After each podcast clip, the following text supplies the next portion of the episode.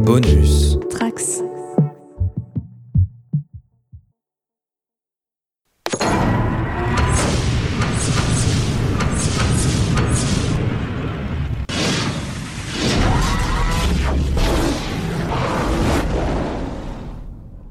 Bonjour et bienvenue dans le site Alpha. Aujourd'hui, nous aurons deux invités, le Nox Sylvain Salut, salut. et le Major Loïc. Bonjour, bonjour. Et comme d'habitude, nous avons l'alien de la planète P1C 7LR, Queen, Bonjour tout le monde. la colonelle Clara, Salut le brigadier général Manu Salut et votre hôte, le docteur Corentin. Alors pour commencer, euh, comme d'habitude, on va, on va laisser les invités parler en, en leur laissant se présenter et présenter euh, leur lien surtout avec la, la, la, la série Stargate. Et donc on va commencer par Sylvain. Euh, bah déjà merci de m'accueillir, ça me fait super plaisir d'être là pour euh, discuter de cette belle saison 4 de Stargate. Euh, mon rapport à Stargate, il a, il a commencé euh, adolescent, pas avec le film, où j'avais dû voir les, les bandes annonces, mais plutôt avec la série quand, quand elle était diffusée sur M6. À l'époque, j'étais encore loin d'être sériephile, j'avais dû la découvrir. Je, pense aussi loin que je me souvienne, c'était euh, quand je jouais à Donjons et chez, un ami. Il y avait la télé qui tournait en fond, il devait y avoir quelqu'un devant, et je me rappelais que des fois, voilà, je tombais un peu sur Stargate. Et, la série faisait de l'œil, notamment, je me rappelle très bien de, de Tilk, que, notamment son, symbole sur le front, ça, ça, voilà, ça, ça me fascinait un peu. Et voilà, du coup, j'ai un peu regardé euh, Stargate en dilettante, euh, un peu quand, quand je pouvais le soir, quoi. Et euh, puis il y a eu un moment où M6 a commencé à beaucoup rediffuser les premières saisons de Stargate, donc j'ai un peu rattrapé euh, les, premières saisons comme ça. Le film, euh, je crois l'avoir emprunté dans un vidéo dans un vidéoclub, ce qui fait donc de, de moi une vieille personne. Euh, et puis arrivé ensuite l'ADSL, euh, ce qui veut dire que à ce moment-là les, les vidéoclubs n'ont pas tardé à fermer. Mais avec euh, l'ADSL, du coup, est arrivé la possibilité de télécharger facilement n'importe quelle série ou n'importe quel film. Et je je pense vraiment que Stargate, c'est, ça a été l'une des, des premières séries que j'ai, j'ai piratées. À l'époque, je l'ai téléchargé même pas moi-même, c'est quelqu'un qui, qui l'a téléchargé et qui me les filait parce que je, je savais pas forcément où aller les récupérer, mais euh, ça circulait facilement. Et à ce moment-là, je pense ça devait être la saison 5, je pense que j'ai commencé vraiment à, à suivre de façon euh, euh, ra- rapprochée avec la diffusion US. Et là, après, bah, j'ai plus du tout lâché Stargate. Euh, après, ça a continué avec Atlantis, Universe. Et euh, vraiment, la série m'a, suivi. Et... D'ailleurs, c'est marrant, du coup, ça en fait l'une des, rares séries ou des rares films que, je regarde sans problème, aussi bien en VO qu'en VF, parce que je l'ai, découvert en VF et je l'ai aimé en VF, et ensuite, bah, je l'ai suivi en VO. Et ouais, il y en a pas beaucoup des séries comme ça. Donc, euh, ouais, c'est un petit côté. Euh... Ouais, ça rappelle vraiment plein, plein de bons souvenirs, cette série. C'est, rattaché à, ouais, à plein de super périodes pour moi. Et toi Loïc, euh, quel est ton rapport avec euh, Stargate?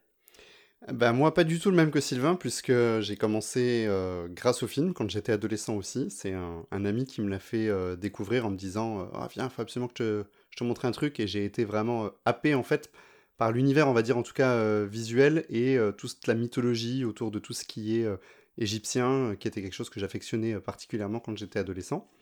Quand la série a, dé- a débuté, je n'avais pas M6 là, là où j'habitais, donc euh, j'ai pas pu euh, capter au début. Et puis quand j'ai eu accès euh, à cette chaîne, je je sais pas, je sais plus à, quelle saison on était rendu, mais je sentais que j'étais déjà un peu lourdé et je n'aimais pas du tout en fait parce que j'ai vu des, des- des morceaux d'épisodes un peu par-ci par-là et ce que je n'aimais pas du tout c'était le côté militaire en fait qui me le côté militaire américain qui me qui me posait un vrai problème. Et du coup, euh, Atlantis est arrivé et avec un style totalement différent puisque ben déjà c'est un peu moins américain entre guillemets dans le dans la façon d'aborder les, personnages et un peu moins militaire même si évidemment euh, bah, ils sont quand même très très présents. Et euh, ben j'ai réussi en fait à rentrer dans l'univers de Stargate via Atlantis. Et ben cette année j'ai eu eu le Covid et j'avais envie de recommencer des, des séries dont on m'avait parlé depuis longtemps et que j'avais raté ou que j'avais regardé que d'un œil et je me suis dit bah tiens c'est le moment. C'est le moment de commencer Stargate et euh, de se replonger vraiment là-dedans. Et vraiment c'est pas du tout du tout un regret. C'est très très agréable. Même si bon il y a des choses à redire mais en tout cas euh, c'est un vrai plaisir.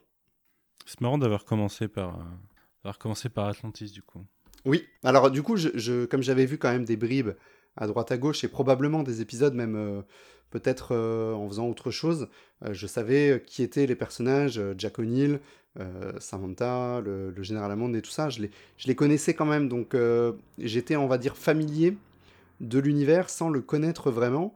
Et puis bah, Atlantis euh, vra- vraiment m'a vraiment accroché et toute cette mythologie autour des anciens que bah, du coup je connaissais pas du tout, mais j'avais vra- vraiment trouvé ça intéressant. Très bien, merci.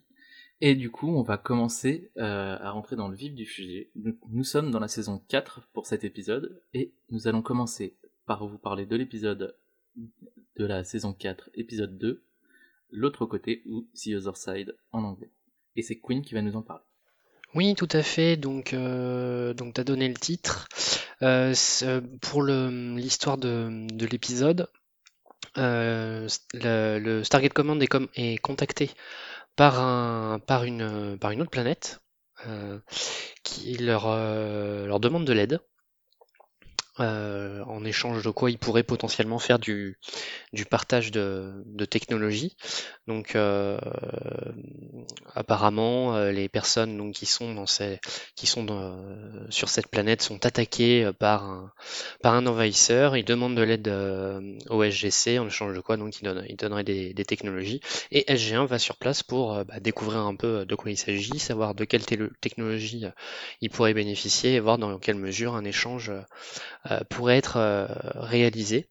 Et euh, sauf que tout n'est pas euh, aussi euh, aussi euh, limpide, aussi clair que euh, ce qu'on pourrait croire euh, de premier abord. Il y a beaucoup de faux semblants qui se découvrent au fur et à mesure avec euh, euh, donc des mises en doute progressives de la plupart euh, des personnages jusqu'à donc une révélation et, et une confrontation finale assez marquante. Euh, donc je n'ai pas précisé, c'est un épisode qui est réalisé par Peter DeLuise et scénarisé par Brad Wright. Au casting, on retrouve euh, notamment René Auberjonois, euh, donc qui joue euh, Allard Oh. dans, dans la série et que l'on connaît principalement pour son rôle de Odo dans Deep. Space Nine. voilà. Euh, également au casting, à noter, ça fait partie des différentes anecdotes que j'ai sur l'épisode. Euh, le personnage de Farrell, qui est un peu la, la bras droit de, de, de est joué par Anne-Marie Lauder, qui était à l'époque la petite amie de Peter DeLuise, et depuis c'est son épouse. Euh, que dire sur cet épisode? Euh, Moi, c'est un épisode que j'aime beaucoup. C'est vraiment un de mes préférés de la de la saison. Et euh, bon, j'en suis pas encore à ce stade, mais euh, euh, il a une très bonne place dans mon top sur la série en entière. Je trouve que hum, le ce qui est le comment dirais-je le dilemme moral qui est posé et ce qu'il y a derrière la révélation de cet épisode sont assez intéressants dans leur approche, dans ce qui est attendu et surtout à la fin de l'épisode, Jack O'Neill fait un choix, un choix qui pose des questions euh, morales et éthiques, euh, qui est assez intéressante et suffisamment intéressante en tout cas pour que l'épisode The Other Side euh, fasse partie des épisodes de séries télé les plus fréquemment utilisés, en particulier aux États-Unis, sur hum, des, cours, des enseignements d'éthique, que ce soit au travers de la fiction ou de façon générale. Euh, voilà pour mon appréciation de l'épisode. Après, j'ai deux trois autres anecdotes euh, à vous dire. Euh, je reprécise, hein, c'est à partir de cette saison 4 que euh, j'ai accès aux, épisodes commentés euh, via mes DVD pour euh, Stargate SG1 et donc euh, dans la mesure du possible, j'essaie de les avoir vus avant euh, notre épisode de Site Alpha pour vous les partager. Euh, ce que je peux vous dire euh, d'intéressant, par exemple, c'est que les sièges de cockpit de, simulation, qui est la technologie, une des principales technologies proposées par euh, euh, par, euh, par la planète Dalar, euh, sont en fait basés tout simplement sur euh, des sièges de bureau. Euh, le siège de bureau du directeur artistique, en fait, il réfléchissait, puis il s'est posé dessus, il s'est dit, mais en fait, c'est exactement ça, ça. Il y a la bascule, il y a le confort nécessaire, il y a le côté un peu, euh, il y a le côté un peu high tech. Donc, ils ont juste pimpé un peu tout ça. Et euh, la map painting qui est utilisée pour le générateur a déjà été utilisée dans un précédent épisode. À votre avis, lequel? Ah, moi je m'en souviens, je crois que c'est euh, c'est l'épisode avec Hathor. C'est euh, enfin c'est le deuxième, celui qui sont de premier de la saison 3, je crois du coup. Est-ce que tu te rappelles comment c'est- comment s'appelle cet épisode? Ah, pas du tout, mais je crois que c'est le premier épisode de la saison 3. Ouais, c'est exactement Ah, c'est ça, tout the à fait. C'est dans Into c'est- the Fire. Into the Fire. Voilà. C'est quel matte, matte- euh, painting Parce que là, c'est d'un le coup, je- gros générateur qui se trouve derrière la porte dans du coup l'épisode avec Hathor et qui euh, Ah là oui c'est, euh, est alimenté par du deutérium justement qui va lancer un, un Voilà. point d'intrigue. En gros, la, la, la, la question principale de cet épisode, c'est euh, la technologie à quel prix? On sait que c'est une, c'est une, euh, c'est une question que se pose souvent, qui est posée souvent dans, dans, dans Stargate SG1, hein, la récupération de technologies aliens pour pouvoir préparer la défense contre euh, les Goa'uld ou d'autres menaces. Mais là, ici, vraiment, la question qui se pose, c'est OK, on essaie d'acquérir cette technologie, mais à quel prix? Moi, je suis, assez d'accord. euh, moi, c'est ce que j'aime bien, c'est aussi, euh, du coup, euh, dans cet épisode, c'est qu'on, on se, on, dans le point de vue de, de, de O'Neill, en fait, on, on le suit par rapport à ce que nous on a vu, et du coup, il, euh, il prend une décision qui n'est pas une, une, une décision qui est, euh, qui se base sur des, des, des vraies preuves. En fait, il, on, on questionne pas mal le point de vue du, euh, narrateur, enfin de, ce qu'on nous montre dans une série et de la manière dont on peut raconter euh, les choses. Et c'est un truc que je trouve euh, vraiment très très cool à regarder et, assez intéressant à travailler. Après, moi, j'ai envie de dire, pour moi, la, la question, il y a plus que juste la technologie à quel prix, c'est aussi, c'est la question de l'interventionnisme, c'est la question de se poser, euh, enfin, parce que le problème, en réalité, c'est surtout que c'est surtout que en fait O'Neill euh, essaie de voit qu'ils sont en guerre et dit ah bah ils se font attaquer donc forcément c'est c'est le bon côté sans se poser la question et, et la question enfin rien ne dit qu'ils sont attaqués parce que c'est pas eux qui ont attaqué en premier ce qui est le twist de l'épisode à la fin.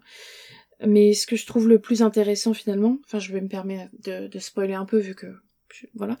Euh, c'est pour moi ça pose aussi la question du du suprémacisme blanc ou en tout cas des, des biais des spectateurs parce que le twist à la fin c'est qu'en fait c'est des nazis de l'espace. Et euh, et en fait euh, on est tellement l'habitude dans les séries d'avoir un peuple entièrement fait d'acteurs blancs relativement blonds etc que finalement on se pose pas tellement la question de pourquoi est-ce qu'il y a que des que des que des acteurs blancs et blonds. On se dit c'est juste euh, ouais c'est c'est juste un- une série américaine ils sont tous blancs c'est pas grave quoi. Alors que à la fin on se rend compte que si on avait réfléchi un peu ça, ça aurait dû nous mettre la puce à l'oreille. Et je trouve que c'est intéressant dans la question que ça, ça pose sur notre propre euh, nos propres biais où on se rend pas forcément compte euh, de ouais que qu'on vit dans une société très blanche alors que en réalité sur terre aux États-Unis ou au Canada par exemple euh, c'est des sociétés très mixtes quoi. Euh, et ça me rappelle parce qu'il y a pas longtemps j'ai regardé l'épisode de Star Trek euh, Next Generation dans lequel le- l'équipage de, de l'Enterprise arrive sur une planète euh, qu'on nous dit idéale où tout le monde est en bonne santé, euh, vit à moitié nu euh, et court tout le temps pour aller partout. Et en fait le truc c'est que c'est la, fameux la- épisode. voilà. Et euh, la société, l'épisode en question, c'est censé être. euh, on nous la montre au début. Elle est tout est fait pour qu'on, dès le début, on se dit ah c'est une société utopique. Et en fait, euh, c'est une société utopique où euh, bah ouais tous les tous les gens autour sont blancs, euh, blonds avec des gros muscles. Enfin je veux dire c'est- on, on nous aurait et le, on nous aurait dit au final euh, que c'était une, soci- une société euh, créée par euh, par des nazis, ça nous aurait pas étonné quoi. Et moi ça, ça m'étonne autant que quand on pense utopie, nos les, les biais de la société dans laquelle on est fassent qu'au final on se retrouve euh, euh, qu'avec des blancs quoi, des blancs grands musclés euh, comme si euh, il y avait qu'une seule forme de corps qui était possible. Donc je trouve ça d'autant plus intéressant que ça pose cette question en plus de ouais jusqu'où on va pour euh, pour euh, pour avoir une technologie et nous sauver nous-mêmes. Moi, il est pas dans mon top parce qu'il y avait trop de trucs à mettre, mais euh, non, il y a un autre truc, c'est que je trouve que finalement c'est super bien écrit parce que ça, enfin c'est super bien écrit. Je trouve que l'utilisation des personnages est, est vraiment selon ce qui a été établi euh, dans les trois saisons précédentes. C'est absolument pas étonnant que O'Neill réagisse de cette façon-là, et c'est absolument pas étonnant que Daniel réagisse de la façon dont il réagit. Et euh, Mm. mais en même temps, c'est c'est- c'est un des épisodes qui me fait détester O'Neill. Quoi. Quand j'étais petite, j'aimais pas du tout O'Neill quand je regardais la série. Et je pense que c'est clairement en partie à cause de cet épisode et un autre épisode de, de, de la même saison. C'est, enfin, un choix qui est assez important. D'ailleurs, il y a même un, un livre qui a été tiré de, du coup, du choix de O'Neill. Enfin, il y a un livre qui se passe juste après cet épisode, justement, et qui explique euh, un peu la suite de, de Stargate après ce choix, du coup, cornélien de, de O'Neill. De, de bah, déjà de fermer l'iris devant sur un sur un scientifique qui, qui voulait donner des technologies mais aussi de, de lutter contre les nazis aliens Mais du coup, euh, pour euh, suivre la, nouvelle euh, tradition qu'a lancée Manu au dernier aux deux derniers épisodes, j'ai décidé de, vous poser quelques questions et de vous poser des, questions du coup sur votre franchise. Pour la première question autour de cet épisode, René Aubergenois, comme le disait Queen tout à l'heure, est surtout connu pour son rôle de Odo dans la série Star Trek. Quand il est passé, combien d'autres acteurs récurrents de la série euh, étaient déjà apparus dans Star Trek Dans Stargate, pardon. Tu veux dire combien d'épisodes de la de acteurs de la combien série d'acteurs de la série Ré- Acteurs récurrents, Oh, la bien sûr. colle. À ce moment-là. Ok. De la, de, de la série Star Trek en question, pas de Ouais, l'ensemble des, séries Star Trek. Si, si, de, des séries Star Trek. Parce D'accord. que Odo est... Je dirais 3. Moi je dirais, moi je dirais deux, je dirais deux, mais euh, Et, si on le fait au, au, au, pro- au plus rapide qui parle pour que ça gagne du temps, c'est Manu qui a gagné. Euh, et du coup, c'était bien 3, puisque euh, ah, juste Il avant, il était déjà passé. Sirtis. Et Était maintenant, déjà il faut passé. citer non, les trois, sinon on récupère tous ton point. Sirtis passe, et justement, est, est l'épisode, un épisode qui se passe après, et du coup, euh, Ah oui, pour l'instant, il y en avait eu trois. Il y avait eu Armin Shimmerman, qui interprète Quark, et qui euh, l'a joué un Ouais. Nox. Donc Deep Space Euh, Nine aussi. Armin, tu- pardon.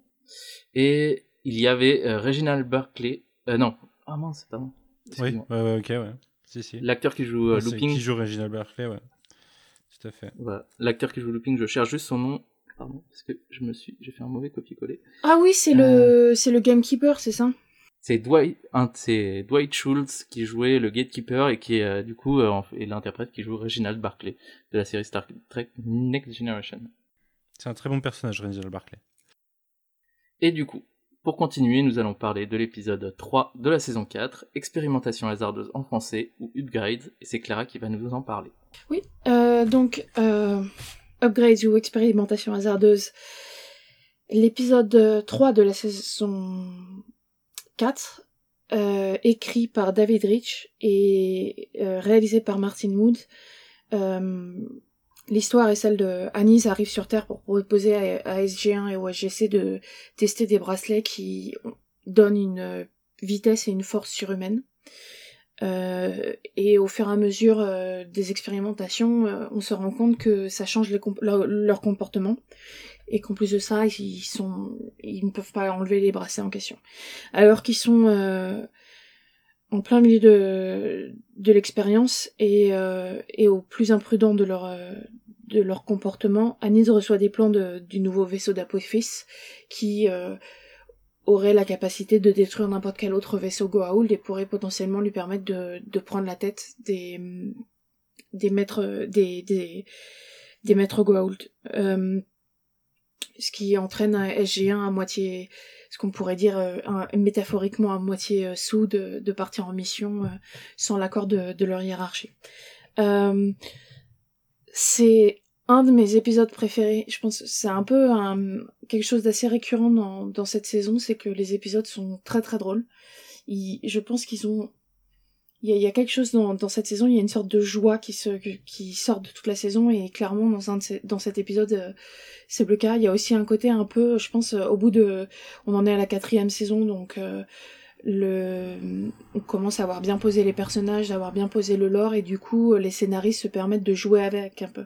Une fois que t'as bien tous tes jouets, tu sais à quoi ils jouent, ils cassent un peu tout et ils s'amusent avec.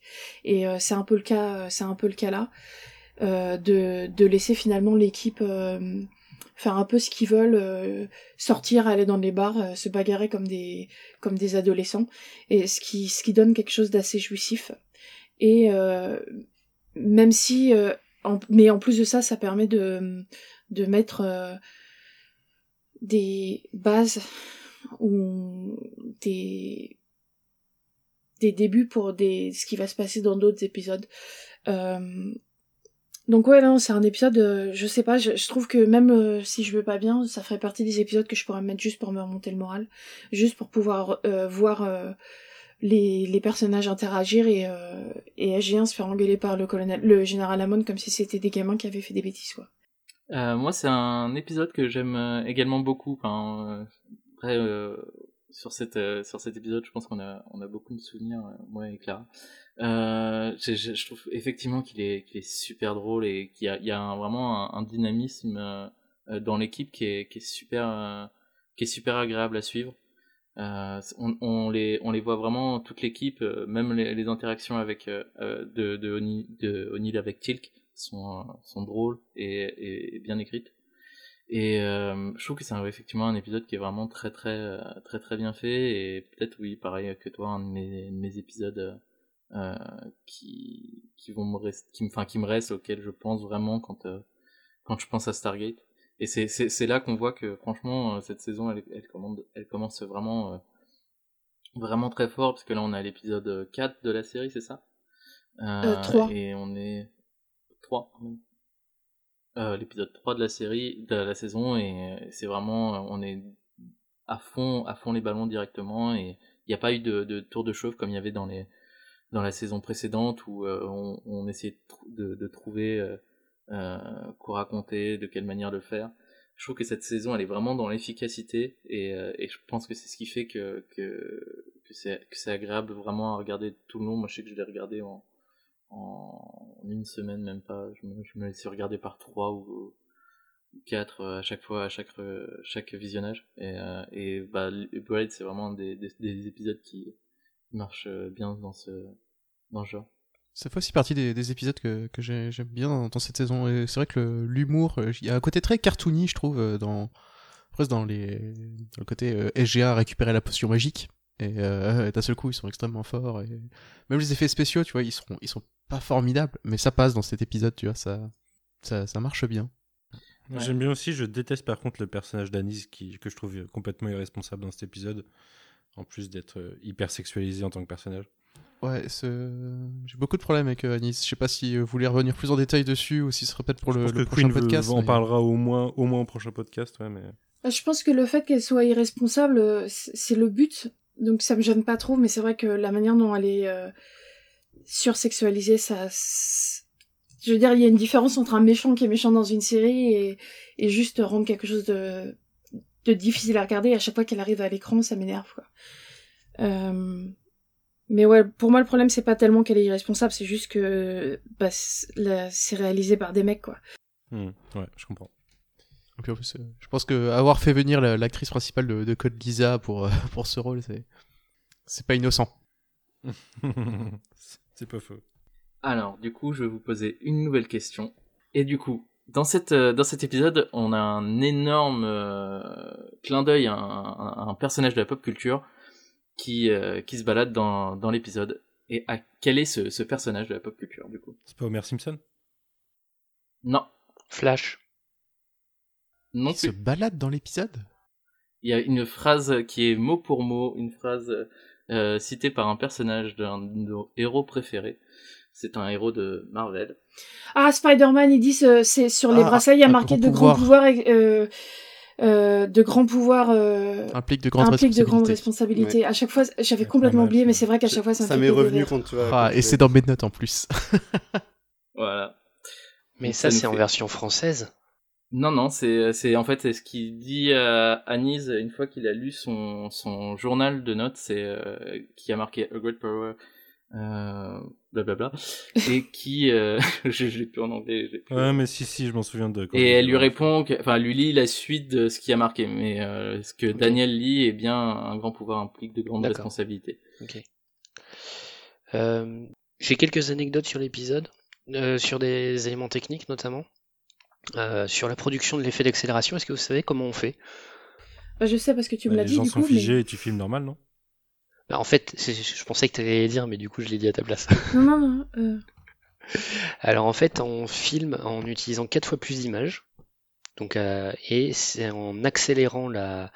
Enfin, c'est en mettant le, c'est en mettant les mêmes images à. à... Euh... Enfin non, pardon, je, je dis, on, on, filme, mais on met plus d'images. On met quatre fois plus d'images. Sauf que normalement, à vitesse normale, on met 24 images par seconde. Sauf que là, il y en a quatre fois plus.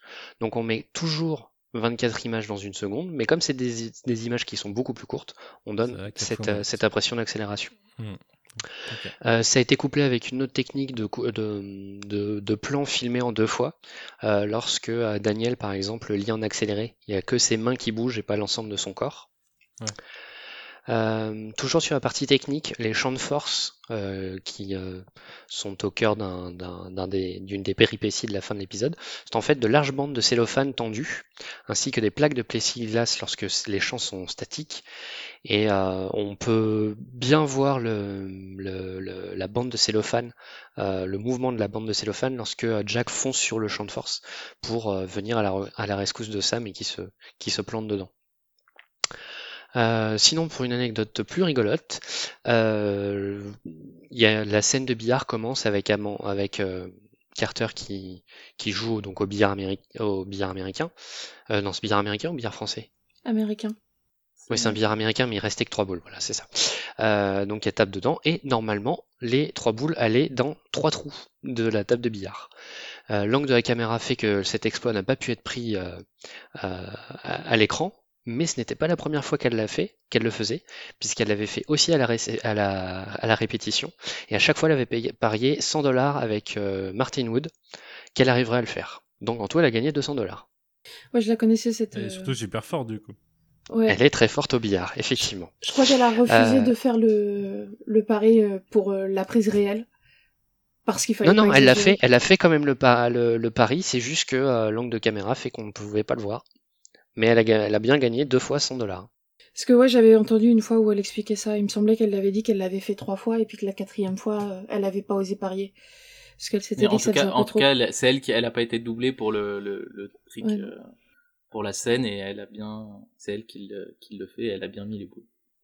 Et euh, il y a euh, le directeur photo, alors je sais plus son nom, euh, et le réalisateur Martin Wood, ils sont plutôt assez déçus du passage de la porte quand ils sortent de la porte pour taper les différents gardes. Ils trouvent que le, visuellement c'est pas terrible du tout, mais il leur aurait fallu une semaine de tournage supplémentaire ou 10 000 dollars pour améliorer les effets spéciaux. Et ils avaient ni ce temps ni cet argent. Sauf si quelqu'un a quelque chose à dire, on va passer à l'épisode suivant, qui est l'épisode, pardon, je retrouve mes notes, qui est l'épisode 4, euh, qui est l'épisode 5, saison 4. Bon, je vais arrêter de dire les saisons parce que ça Ouais, c'est- on est en saison 4, Qui donc est- c'est pas utile. qui est l'épisode 5, divisé pour conquérir, ou Divide and Conquer en anglais. Et c'est du coup euh, Sylvain qui va nous en parler. Ouais. Euh, Divide and Conquer, du coup, réalisé par Martin Wood, qu'on ne, ne présente plus, et scénarisé par Thor Alexander Valenza, que je connaissais beaucoup moins, je crois, euh, j'ai regardé. il- Mhm. Il a écrit 7 épisodes pour la franchise. Euh, L'épisode commence avec une euh, réunion diplomatique entre euh, donc, euh, des terriens, on retrouve notamment G1 et des Tok'ra. Euh, petite réunion, voilà, on comprend assez vite qu'il y a un sommet qui se prépare. Euh, Jusqu'à un moment où euh, un, un terrien euh, tente euh, d'assassiner un haut euh, fonctionnaire Tok'ra devant tout le monde avant de se suicider. Et moi, voilà, ce genre de pitch dès le début, qui, quoi, comment, pourquoi, enfin, ça, ça m'accroche tout de suite. Rapidement après, on nous introduit le concept de Zatark, dont, dont on n'avait pas entendu jusque-là. Des personnes qui semblent tout à fait normales d'apparence, mais qui ont été programmées euh, mentalement dans un but bien particulier. Donc là, voilà, on apprend que euh, ce, membre euh, de- du Stargate Command a été programmé voilà, pour essayer d'éliminer ce, ce haut dirigeant autocrat. Euh, et là, Anis arrive de nouveau avec une techno euh, sortie de sa poche, un détecteur qui va permettre voilà, de, de passer en, en revue toutes les personnes qui ont été en contact avec les Goa'uld ces, ces dernières semaines. C'est un espèce vraiment de, de détecteur de mensonges.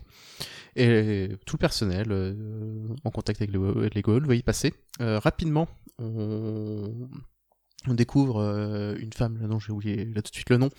On, voilà, on, on détecte euh, qu'elle a été, c'est une Zatark. Euh, et Anise a une solution pour essayer de la déprogrammer. Elle, elle sait que c'est violent, que c'est risqué, mais ils essayent et bon, c'est un échec. Euh, ça finit par un suicide. Boum. Voilà. Et euh, jusqu'au moment où euh, SG1 y passe.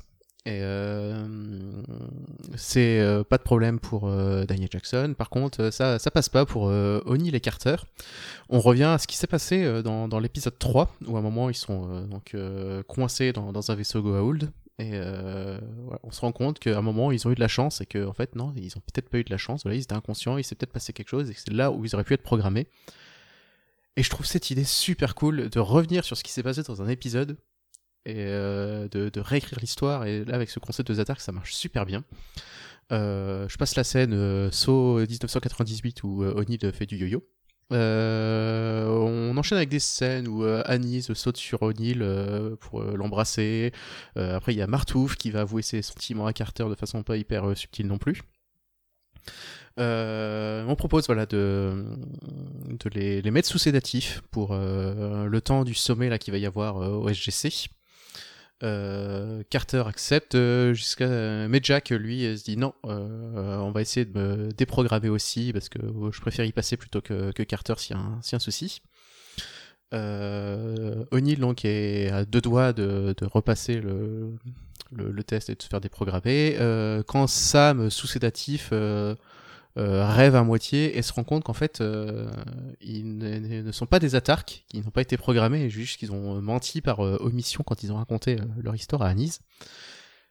Et, euh, et qu'en fait voilà ils ont juste caché les, sentiments qu'ils avaient l'un pour l'un pour l'autre et pourquoi ils sont restés là dans ce vaisseau alors qu'ils étaient dans une situation hyper risquée donc c'est O'Neill qui voilà refusait de, de quitter Sam parce que voilà il refusait de de, la, laisser, la laisser mourir parce qu'il tenait à elle euh, j'ai trouvé que des rapprochements entre O'Neill et Carter dans la saison entre les dimensions parallèles où ils sont mariés et tout il y, en a eu ils ont pas toujours été très habiles et là j'ai trouvé ça euh, j'ai trouvé ça bien amené euh, S'ensuit ensuite le, sommet et au moment où du coup euh, Jack et Sam sont innocentés, ils se disent mais au fait et, et les Tok'ra, vous avez été en contact vous aussi avec les Goa'uld.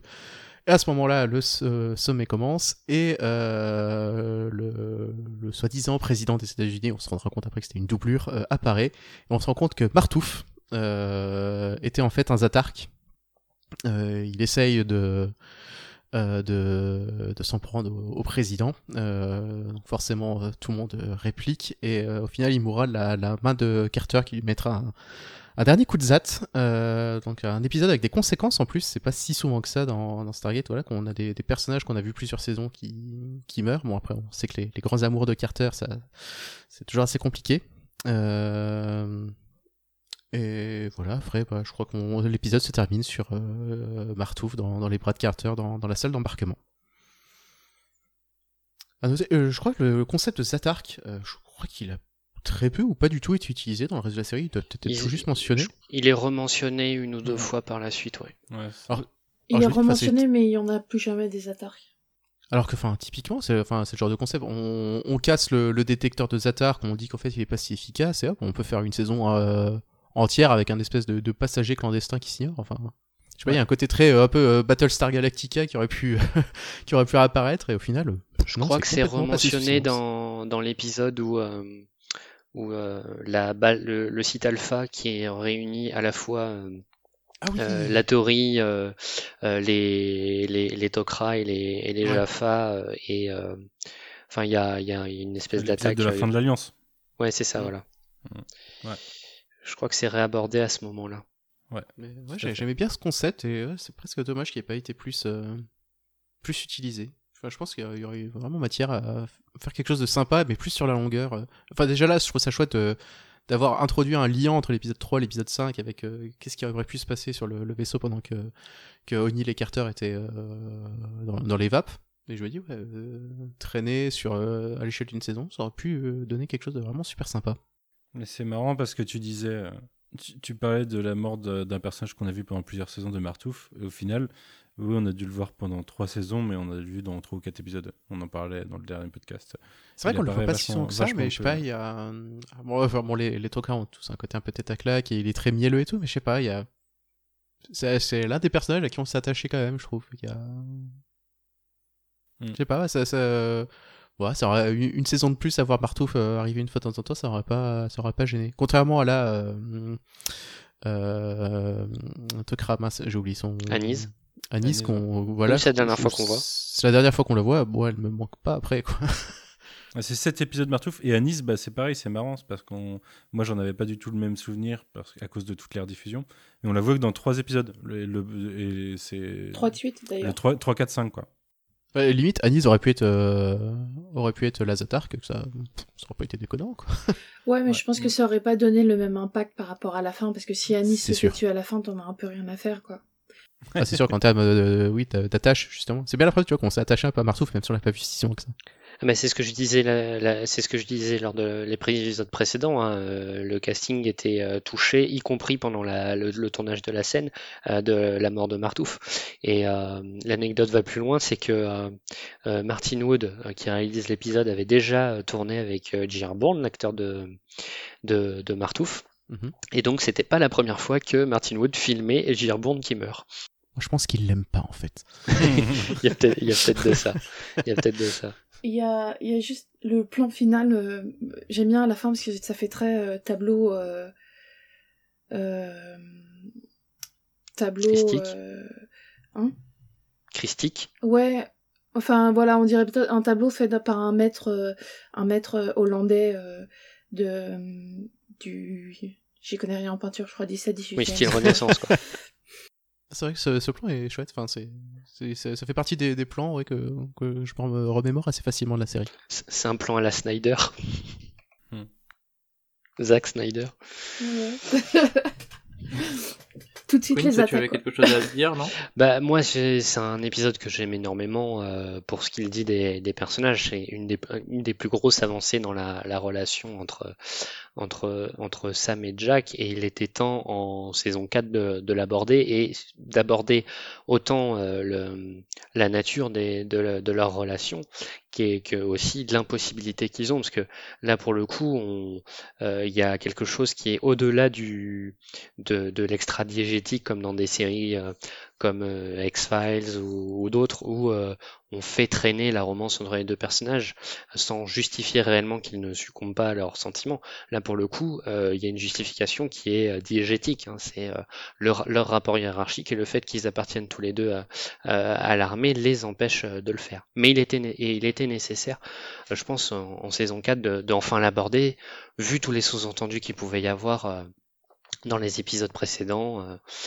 Euh, c'était enfin c'était vraiment euh, c'était vraiment important la façon dont c'est joué la façon dont c'est amené est super euh, est super intéressante Ouais, ce que j'aime ils en font pas des caisses, je trouve. non, Ça- mais c'est ça- pour ça c'est pour ça que j'aime beaucoup C'est fait tout le temps tout C'est- ce qui est intéressant aussi, c'est comment ils ont joué sur la temporalité de la diffusion de l'épisode. C'est-à-dire qu'un, le- comme tu le disais, l'épisode reprend des, des événements qui sont passés dans l'épisode 3. Euh, il s'était passé au moins deux semaines entre la diffusion de l'épisode 3 et la, diffusion de l'épisode 5, ce qui fait que lors de la diffusion initiale, l'épisode était encore assez en mémoire du public pour se rappeler Hey, j'ai vu ça il y a pas longtemps, ces scènes-là, mais suffisamment éloigné, contrairement à un visionnage à la suite, hein, on pouvait pas binger à l'époque, qui fait que euh, les quelques éléments qui sont rajoutés dans la scène pour justifier euh, le ce que ce qu'omettent Jack et, Sam dans, cet épisode au début euh, lors de leur interrogatoire, ces scènes rajoutées il y a une confusion qui est créée chez, il y a un trouble qui est créé chez, les téléspectateurs et téléspectatrices en se disant, mais oui, je me rappelle de cette scène, je l'ai vue, mais je me rappelais pas qu'il y avait ça, je me rappelais pas qu'il y avait ce moment où euh, euh, Jack euh, gueule, euh, euh, gueule son nom euh, parce qu'il refuse absolument de, de récupérer Sam. Donc c'était euh, pour ça, je trouve qu'en termes de, de réalisation, c'est c'est vraiment euh, c'est vraiment assez chouette. C'est marrant que tu parles de trouble parce que quand j'ai revu l'épisode 3 du coup, j'ai été Mhm. troublé parce que j'ai eu cette scène dans le vaisseau et au moment de la scène, je me suis dit ah mais oui, là il se passe un truc super important, là c'est un truc qui m'a marqué et Mhm. non et rien et j'étais super troublé de bah, merde, pourquoi je me rappelle de cette scène? Et c'est après en voyant l'épisode 5 que je me suis dit mais oui et euh, du coup, le trouble, euh, ouais, je pense que je, moi, je l'ai vu à l'époque, je pense à la première diffusion quand, quand je l'ai vu. Et là, je l'ai revu euh, en voyant, en ayant un peu oublié lors de diffusion et tout. Et du coup, ça renvoyait à l'épisode 3 que je me rappelais de cette scène et qu'elle était importante pour moi. Et, euh, et rien en fait. Ouais, et ils sont allés encore plus loin en plus dans la, dans la création de ce trouble chez euh, les personnes qui regardent l'épisode. C'est qu'il y a une scène aussi qui n'a rien à voir pour le coup avec euh, ce qui est raconté. C'est une scène où on voit Daniel qui récupère le Nakwada, ce qui se passait dans l'épisode 3. Mais ça se passait hors champ dans l'épisode 3. Elle avait été tournée, mais elle n'avait pas été ajoutée euh, à l'épisode, euh, au montage final. Et ils l'ont ajoutée dans cet épisode 5, ce qui continue de renforcer le Ah, trouble. smart. Parce que ça se dit, ouais, il il s'était passé tout ça, mais est-ce que je l'ai vu, est-ce que je l'ai, pas vu? Voilà. Et comme en plus c'est raconter quelque chose qui n'a rien à voir avec ce qu'ils veulent raconter, à l'origine, eh ben ça renforce vraiment ce sentiment que bah ouais c'était ça qui s'était passé dans l'épisode 3 mais ça m'avait pas marqué. Pour le coup c'est normal que ça vous ait pas marqué puisque ça n'était pas présent dans l'épisode. Donc franchement c'est vraiment euh, euh, sur enfin en, en termes d'écriture je le, je le trouve vraiment très très très bon. Et, autre chose que, j'aime beaucoup, euh, et qui là aussi euh, je trouve intelligent de la part des personnes qui ont conçu euh, l'épisode, qui l'ont écrit et qui l'ont mis en scène, c'est le fait que euh, d'avoir choisi que deux personnages présents pour la révélation de, des sentiments de Jack pour Sam. deux autres personnes en plus de Anise. C'est Tilk et Jeanette, qui sont, entre guillemets, les deux personnes les plus loyales à l'un et à l'autre. Donc ce qui, ce qui, permet de se dire que ils sont dans la confidence et on sait que du fait de leur, loyauté, ça n'ira pas plus loin. Ce qui est dit dans, ce, dans cette scène ne sortira pas de la scène. Ce qui aurait pu être différent avec euh, la présence de Daniel, voire pire, la présence de, du général Amond, parce que Daniel forcément on aurait, on aurait parlé après coup avec euh, Sam ou avec, euh, avec Jack. Et puis ben, pour Amond, là ça, aurait été plus problématique parce que là c'est carrément euh, la hiérarchie et ça, aurait été le mettre dans une position vraiment délicate. C'est un peu, du coup, c'est ça continue sur ce que je disais tout à l'heure sur Great, c'est que dans l'autre épisode, on avait vraiment ce côté de, groupe, mais là, on a le, côté groupe, mais surtout dans l'intimité, avec on, poursuit sur le, sur l'intime de, de, des personnages euh, quand euh, à un moment où euh, de toute façon les, les, les intrigues notamment sur le fils de, de O'Neill ont commencé à être réglées là on commence à, à développer le personnage sur des, des nouvelles des nouvelles intrigues personnelles et je trouve ça quand même assez notable et, et intéressant à, à voir euh, je vous propose de, du coup de, de passer. Pardon, non, je crois que j'ai pas fait la question quiz. Pardon, excusez-moi.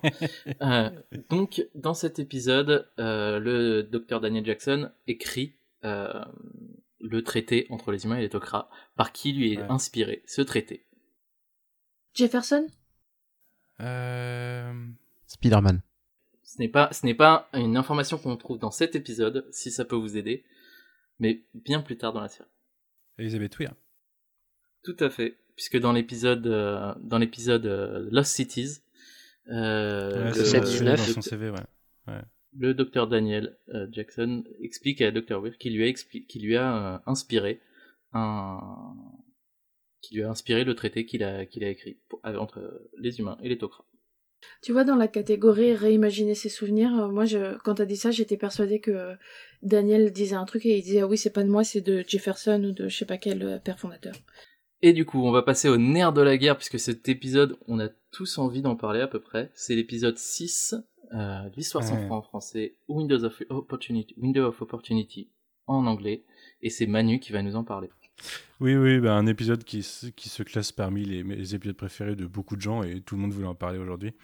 Euh, J'ai l'honneur de le présenter, du coup, Window of Opportunity, ça part d'une mission de SG1 sur une planète euh, où il se passe deux événements, il y a il y a le soleil qui provoque une tempête électromagnétique ou géomagnétique, je sais plus. Et euh, Daniel qui travaille avec un archéologue euh, d'une autre planète a essayé de déchiffrer un, monument euh, qui se trouve près de la porte. Et la porte, enfin le, monument semble être un appareil qui s'active et, touche la porte.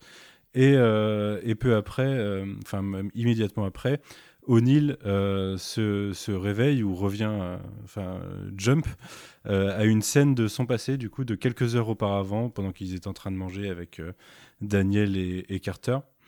Et, se rend compte qu'il est en train de vivre la même journée, et peu après, il découvre que Tilk aussi, en fait, est dans la même, dans la même situation et revit la même journée. Donc, c'est un épisode de boucle, de boucle temporelle dans lequel Tilk et O'Neill sont bloqués. Ils vont essayer de faire comprendre ça aux autres et, euh, et, à chaque fois, au moment où les événements de l'activation de la porte avec euh, euh, cet appareil étranger euh, se fait, bah, ils sont à chaque fois renvoyés dans le passé. Donc ils vont passer tout l'épisode à essayer, enfin une bonne partie de l'épisode, à essayer de à chaque fois convaincre leur père, de, enfin leurs leur collègues de ce qui se passe.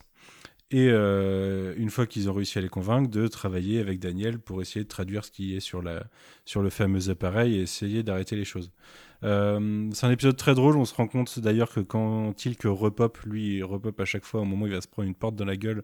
à cause de quelqu'un qui, lui ouvre une porte quand il passe, quoi. Et, et ça l'énerve beaucoup. Et au bout d'un moment, après avoir pas mal travaillé et traduit de latin, enfin de ce qui ressemble à une langue latine, on découvrira d'ailleurs plus tard que c'est de l'ancien au final. Hein, euh, et euh, Jackson finit par leur, euh, leur demander s'ils sont bloqués dans une boucle infinie, est-ce que ça les a pas déjà tenté bah, de faire n'importe quoi, puisqu'ils savent qu'il n'y aura aucune conséquence, et s'engagent une nouvelle partie d'épisode où ils passent leur temps à faire de la merde, à, jouer au golf à travers la porte des étoiles, à poser leur démission pour faire nimp, O'Neill notamment pour poser sa démission pour, pour lui permettre d'embrasser Carter par exemple. Euh, ou à jongler pendant que Daniel traduit, des choses comme ça. Euh, et ça se finit quand euh, on se rend compte qu'en fait c'est le fameux autre archéologue qui a activé l'appareil pour revivre indéfiniment une journée dans l'espoir de en fait manipuler le temps et ramener la femme qu'il aimait, enfin ramener, réussir à sauver la femme qu'il n'a pas réussi à sauver et qui est morte quoi. c'est un très bon épisode, comme je l'ai dit, bah, son, son principe fait qu'il est drôle. Euh, de base, euh, il y a beaucoup de moments cultes, beaucoup de répliques cultes. Euh, je trouve que O'Neill Tilk, c'est un duo comique assez parfait. c'est vraiment, bah, on le disait sur l'épisode qu'on traitait juste avant, O'Neill c'est vraiment le, personnage le plus loyal. non, c'est vraiment le personnage le plus loyal envers O'Neill. Il y a plusieurs épisodes dans cette saison d'ailleurs qui vont tourner autour de ça. Et, et vraiment, c'est un, un, duo qui marche bien et qui a réussi à alterner l'humour et, euh, et le côté un peu plus sérieux, notamment, je me souviens qu'on avait parlé il y, a, quelques temps déjà, mais la scène où euh, O'Neill essaye de raisonner euh, l'archéologue, alors j'ai complètement oublié son nom, Malakai, en fin d'épisode, où Malakai essaye de lui expliquer pourquoi et qu'O'Neill pète un plomb en disant que en lui expliquant que lui aussi il a perdu quelqu'un en parlant de son fils.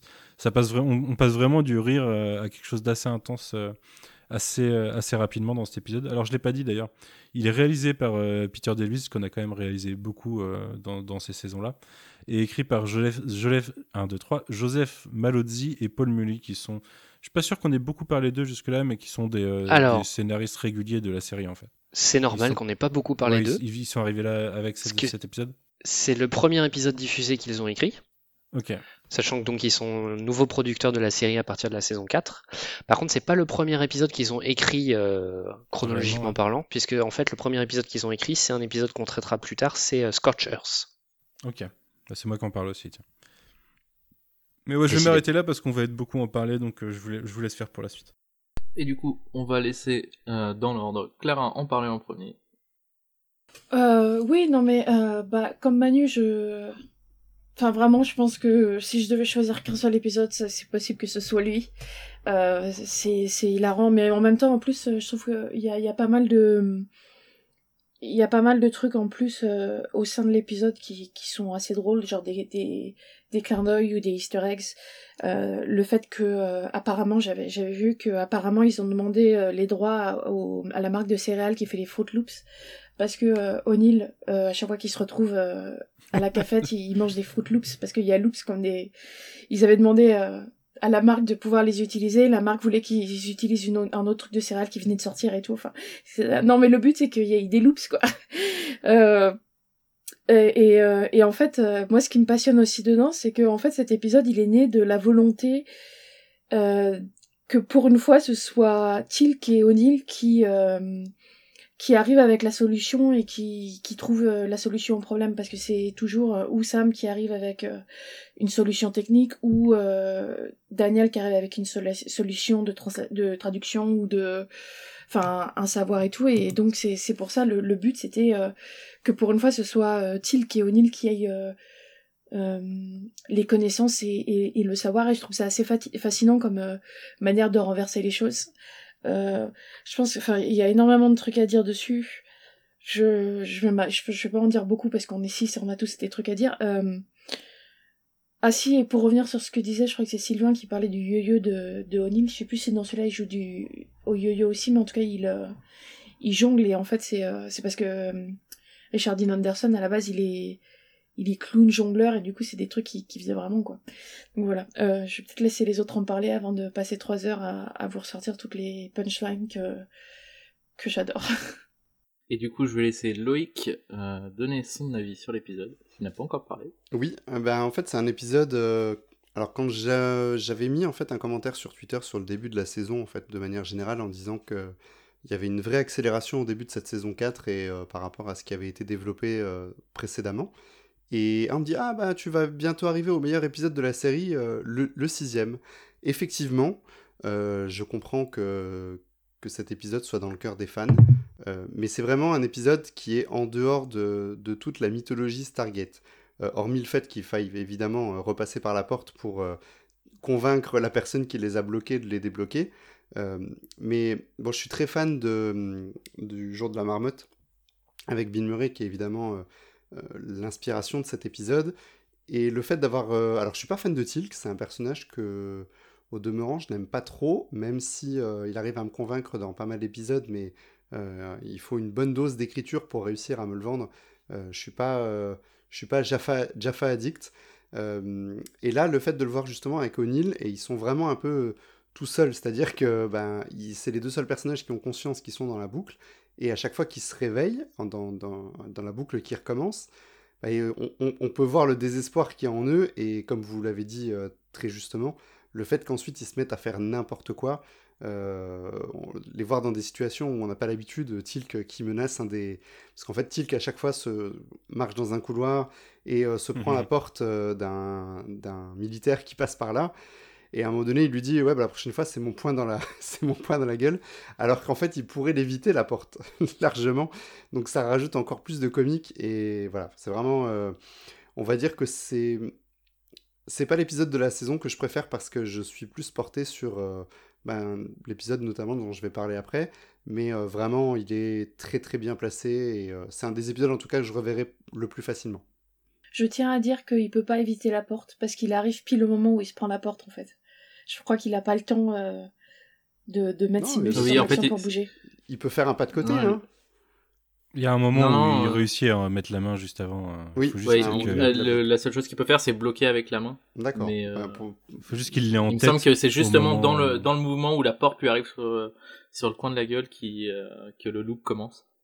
Ouais. Donc effectivement, euh, ça le met en rogne.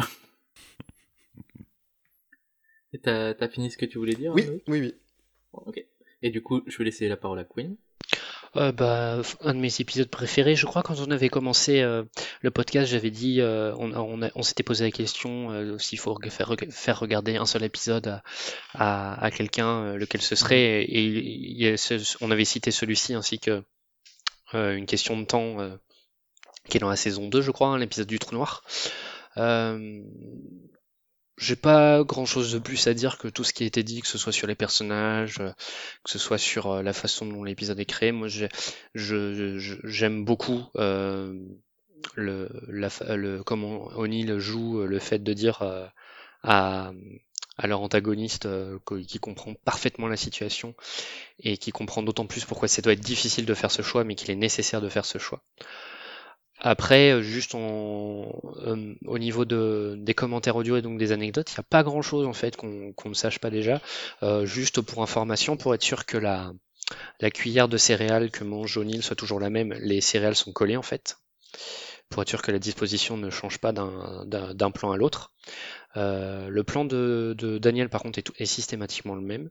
Et sinon par contre ça arrive très rarement, mais euh, pour le coup cet épisode était euh, trop court la première fois qu'ils ont fait le montage. Euh, ils ont donc ils ont dû retourner et rajouter des plans. Et en fait la, raison à cela, c'est qu'ils ont fait très peu de plans qui s'appellent des plans shoe leather, donc chaussures en cuir.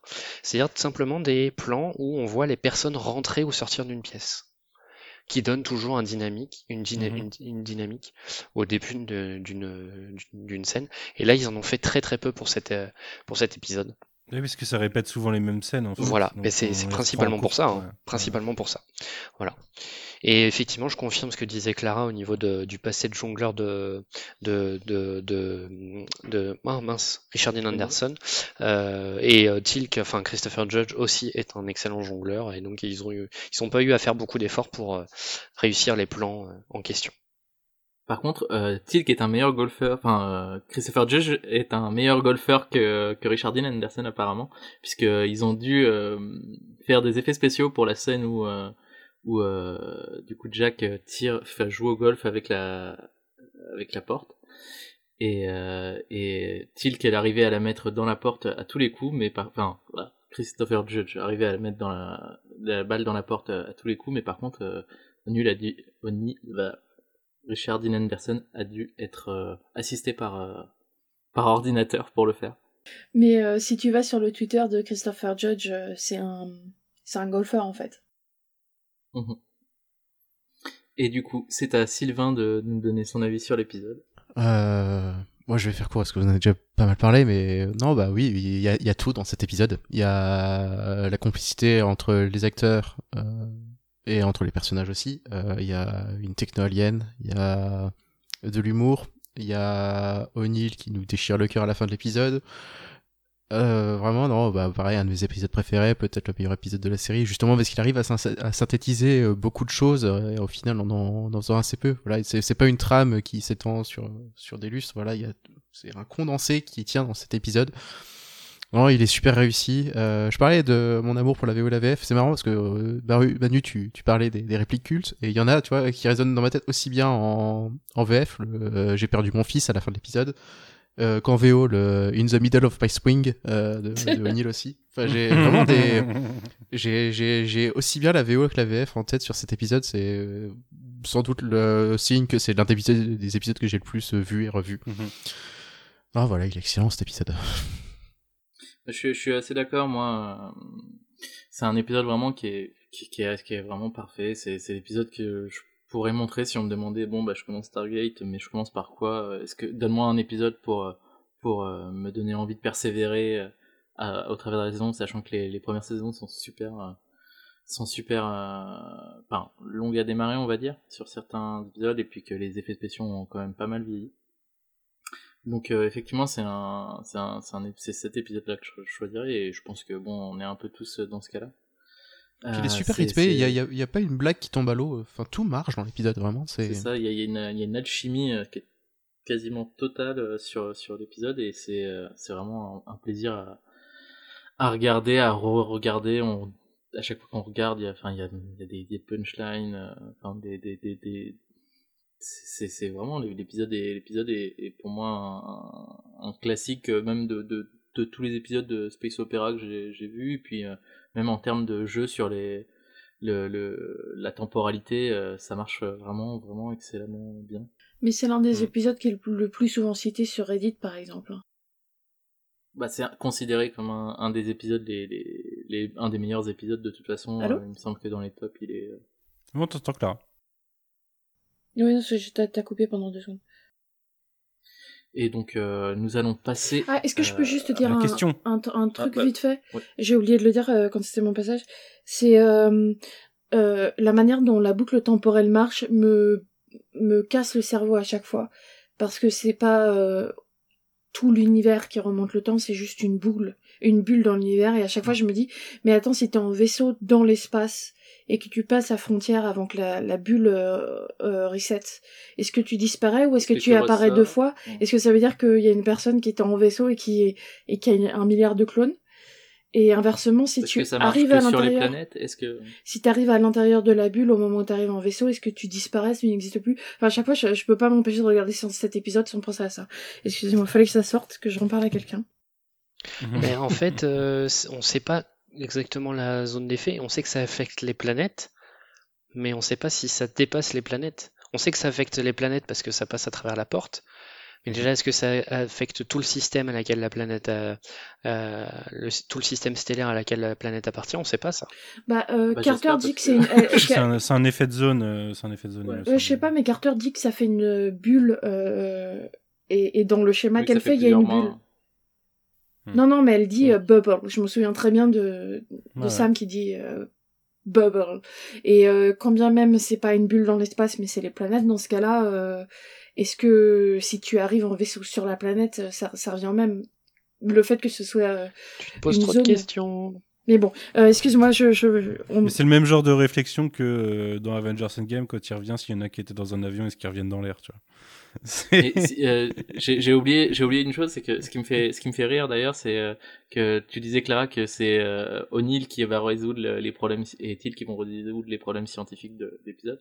Mais euh, c'est c'est aussi le, le deuxième épisode du coup où O'Neill et Till, qui- enfin O'Neill lit vraiment énormément de de, de, de bouquins d'archéologie, puisque dans l'épisode Upgrades, il se il se fait un livre en entier aussi de Daniel. Bah, Euh, Moi d'ailleurs, ça m'a posé une question. C'est combien de temps il passe à revenir, à revenir, à revenir, à revenir, à revenir? C'est que Eh ben, Combien de temps ils font justement- ensemble? Justement, je vais, je vais vous poser une question. Du coup, euh, dans dans l'épisode, on a- on n'a pas, on sait qu'on n'a pas toutes les boucles temporelles, mais dans l'épisode, combien de boucles temporelles voit-on? Euh, Un peu plus de Oh, 200, je crois. moi je pense euh, Non, on bien en voit non, pas combien on en 200. voit Oh, non, non, on en voit moins. On en voit. Si, si, On parce qu'il y a beaucoup, il y a des- juste des petits passages, genre ne serait-ce que le, que le montage, Ouais, je le trading montage où ils sont en train de faire toutes leurs conneries. Ouais, mais je dirais 20-25. pas une Non, je centaine. pense qu'on en voit au moins 50 ou 100. Facilement. 46. Moi, je veux dire, Alors, qui dit quoi? moi, je veux dire 70. Je dire 46. 23. Je veux dire 55. je dis 40. Tu as dit, euh, c'est, c'est, c'est Loïc qui a dit 23 Non. Non, c'est Sylvain. C'est Sylvain, pardon. Excusez-moi hein, pour les voix, c'est un peu compliqué. Problème. Et du coup, c'est, euh, tu m'as dit que c'est Sylvain. Ouais, Sylvain. Euh, et donc c'est Sylvain qui a presque bon, il est vraiment, il est pas très loin puisque c'est 20, on, on voit 22 boucles dans l'épisode. Ah, pas mal. Ah, j'aurais Euh, pensé beaucoup voilà. plus, tu vois. Et oui, mais ça c'est le, le, le- un bon montage, ça fait passer euh, beaucoup plus de. Alors, du coup, je vais dire un truc que j'attendais, que j'ai pas dit au cas où ce soit ta question. Mais euh, il y a un clin d'œil dans le, dans l'épisode euh, où on voit O'Neill lire un bouquin de latin qui s'appelle euh, Latin pour les novices et qui est le l'auteur sur le livre, c'est Joseph Malozzi qui est le le scénariste de Le- Hmm. de l'épisode. Voilà, juste je l'avais pas dit parce que je me je me suis déjà fait piquer des points trop souvent comme ça. C'est malin. Et du coup, nous allons passer à l'épisode suivant, qui est l'épisode de saison, euh, épisode 7 de la saison, qui est l'épisode qui s'appelle Au trouble en français ou Watergate en anglais. Et du coup, c'est Clara qui va nous en parler. C'est moi qui fais Watergate. C'est Loïc. C'est Loïc. Oui, c'est moi. C'est Loïc, pardon. En fait, c'est que ça a changé de couleur. Ah oui, Moi, je suis entité, hein. C'est parce que c'était Clara qui devait en parler à la base. C'est pour ça. En fait, j'ai eu, excusez-moi, j'ai eu mon, mon Word qui a sauté. Ah non non, moi j'ai jamais dû en parler parce que je l'ai pas mis dans mon top. Je t'ai demandé si je pouvais en parler, mais je l'ai pas mis Mais dans mon c'était top. pas la bonne couleur, c'est moi qui ai dû me planter. Mais mon Word a planté en fait euh, pendant l'enregistrement et du coup j'ai dit. et donc pardon, c'est donc euh, Loïc qui va nous parler de cet épisode. Eh bien, c'est un épisode euh, qui sera donc scénarisé par Robert euh, Cooper et qui sera réalisé par Martin Wood. Euh, donc, dans cet épisode, le hum, SG1 euh, part pour une mission. Malheureusement, la, porte refuse de fonctionner. Ils vont vite euh, découvrir que leur porte est bloquée car les Russes ont récupéré la porte qu'ils avaient euh, téléportée dans le vaisseau Asgard et qui était sous contrôle des réplicateurs et qui s'était écrasée au fond de l'océan dans l'épisode 1. Donc euh, ils sont appelés à l'aide par un des scientifiques qui travaillait sur le projet. Euh, ils vont se rendre euh, sur place et constater donc dans ce, cette espèce de, base un peu secrète que la totalité des, militaires et des scientifiques qui étaient là sont morts. Et ils vont donc mener un peu leur, recherche pour, trouver ce qui se passe mal, qu'est-ce qui, a pu bien se passer pour que, pour que le projet échappe à tout contrôle et que leur porte, en fait, euh, des Russes qui est restée activée bloque la, porte du SGC. Euh, donc euh, l'équipe va se séparer en deux. une partie va prendre un, donc un, sous-marin pour aller derrière la porte, puisque la porte est dans une espèce de planète aquatique, en tout cas qu'on pense aquatique à ce moment-là. Et puis O'Neill et Tilk vont explorer la base à la recherche d'un survivant, d'un indice ou quoi que ce soit. Ils vont tomber dans une chambre froide sur euh, le colonel Mayfeld. Euh, Maybourne, pardon. Le colonel, le colonel qui, euh, qui s'est caché là et qui est complètement congelé. Euh, donc il va vite falloir le décongeler pour éviter qu'il ne meure. Et euh, il va leur expliquer en fait tout simplement que, le, que euh, une espèce d'entité a pris le contrôle des, euh, des, différents, euh, des différentes personnes et que euh, ben, ça a amené un, un carnage qui a, qui a effacé toutes les personnes, enfin qui a tué tous les, toutes les personnes qui travaillaient. Du coup, la porte n'a pas pu être désactivée puisque lui, ben, un peu, c'est un personnage un peu couard, il s'est donc réfugié, il s'est protégé. Et de l'autre côté, donc l'équipe qui est en sous-marin dans cette planète ne trouve pas d'indice, mais se retrouve bloquée en fait. Impossible de, pour le sous-marin de faire demi-tour, de revenir au, au, point de départ et de retraverser la porte. donc il se trouve que bah, forcément le, leur, leur, oxygène baisse dangereusement. Et ils vont, eux, découvrir en fait que ce n'est pas du tout une planète aquatique, mais que ce sont des êtres euh, dotés de conscience qui, euh, qui forment une masse, euh, comment dire, une masse compacte, comme des gouttes d'eau en fait, qui se seraient compactées et qui les empêchent de repartir. Donc finalement, tout ce petit monde va... alors, de l'autre côté, le, on va découvrir justement cette petite entité qui va prendre le contrôle de Tilk. et évidemment, ben, nos, héros vont euh, réussir à trouver, euh, euh, après maintes, mains essais, le moyen de, renvoyer en fait le, l'entité qui était là en fait pour protéger parce qu'elle elle a vu donc débarquer ces explorateurs sur sa planète donc elle elle a voulu protéger sa planète et puis cette forme de vie en allant donc euh, empêcher les, euh, explorateurs. Donc évidemment, ben, tout ça va, se remettre euh, correctement. L'équipe qui était bloquée dans le sous-marin va pouvoir revenir dans la base russe et, l'entité, elle, va quitter le corps de Tilk et puis regagner cette espèce de masse commune, cette espèce de ruche de toutes les autres entités avec lesquelles elle vit. Donc voilà, voilà pour ce qui se passe dans cet épisode. Donc moi, j'ai trouvé que c'était un épisode extrêmement intéressant parce que ça pose euh, quelque chose de.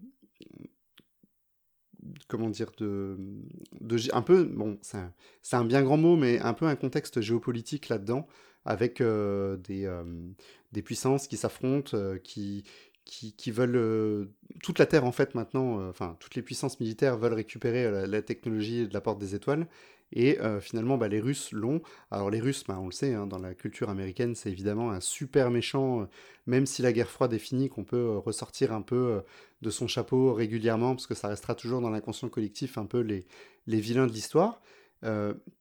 Bah après, à l'époque, ça fait moins de 10 ans que la guerre froide est finie, en vrai. Oui, ça fait moins de 10 ans, mais bon, on était quand même passé à autre chose, et si on, si on prend d'autres œuvres autour de l'espionnage et autres, on, on sent qu'on est quand même plus tout à fait dans le dans le grand vilain russe.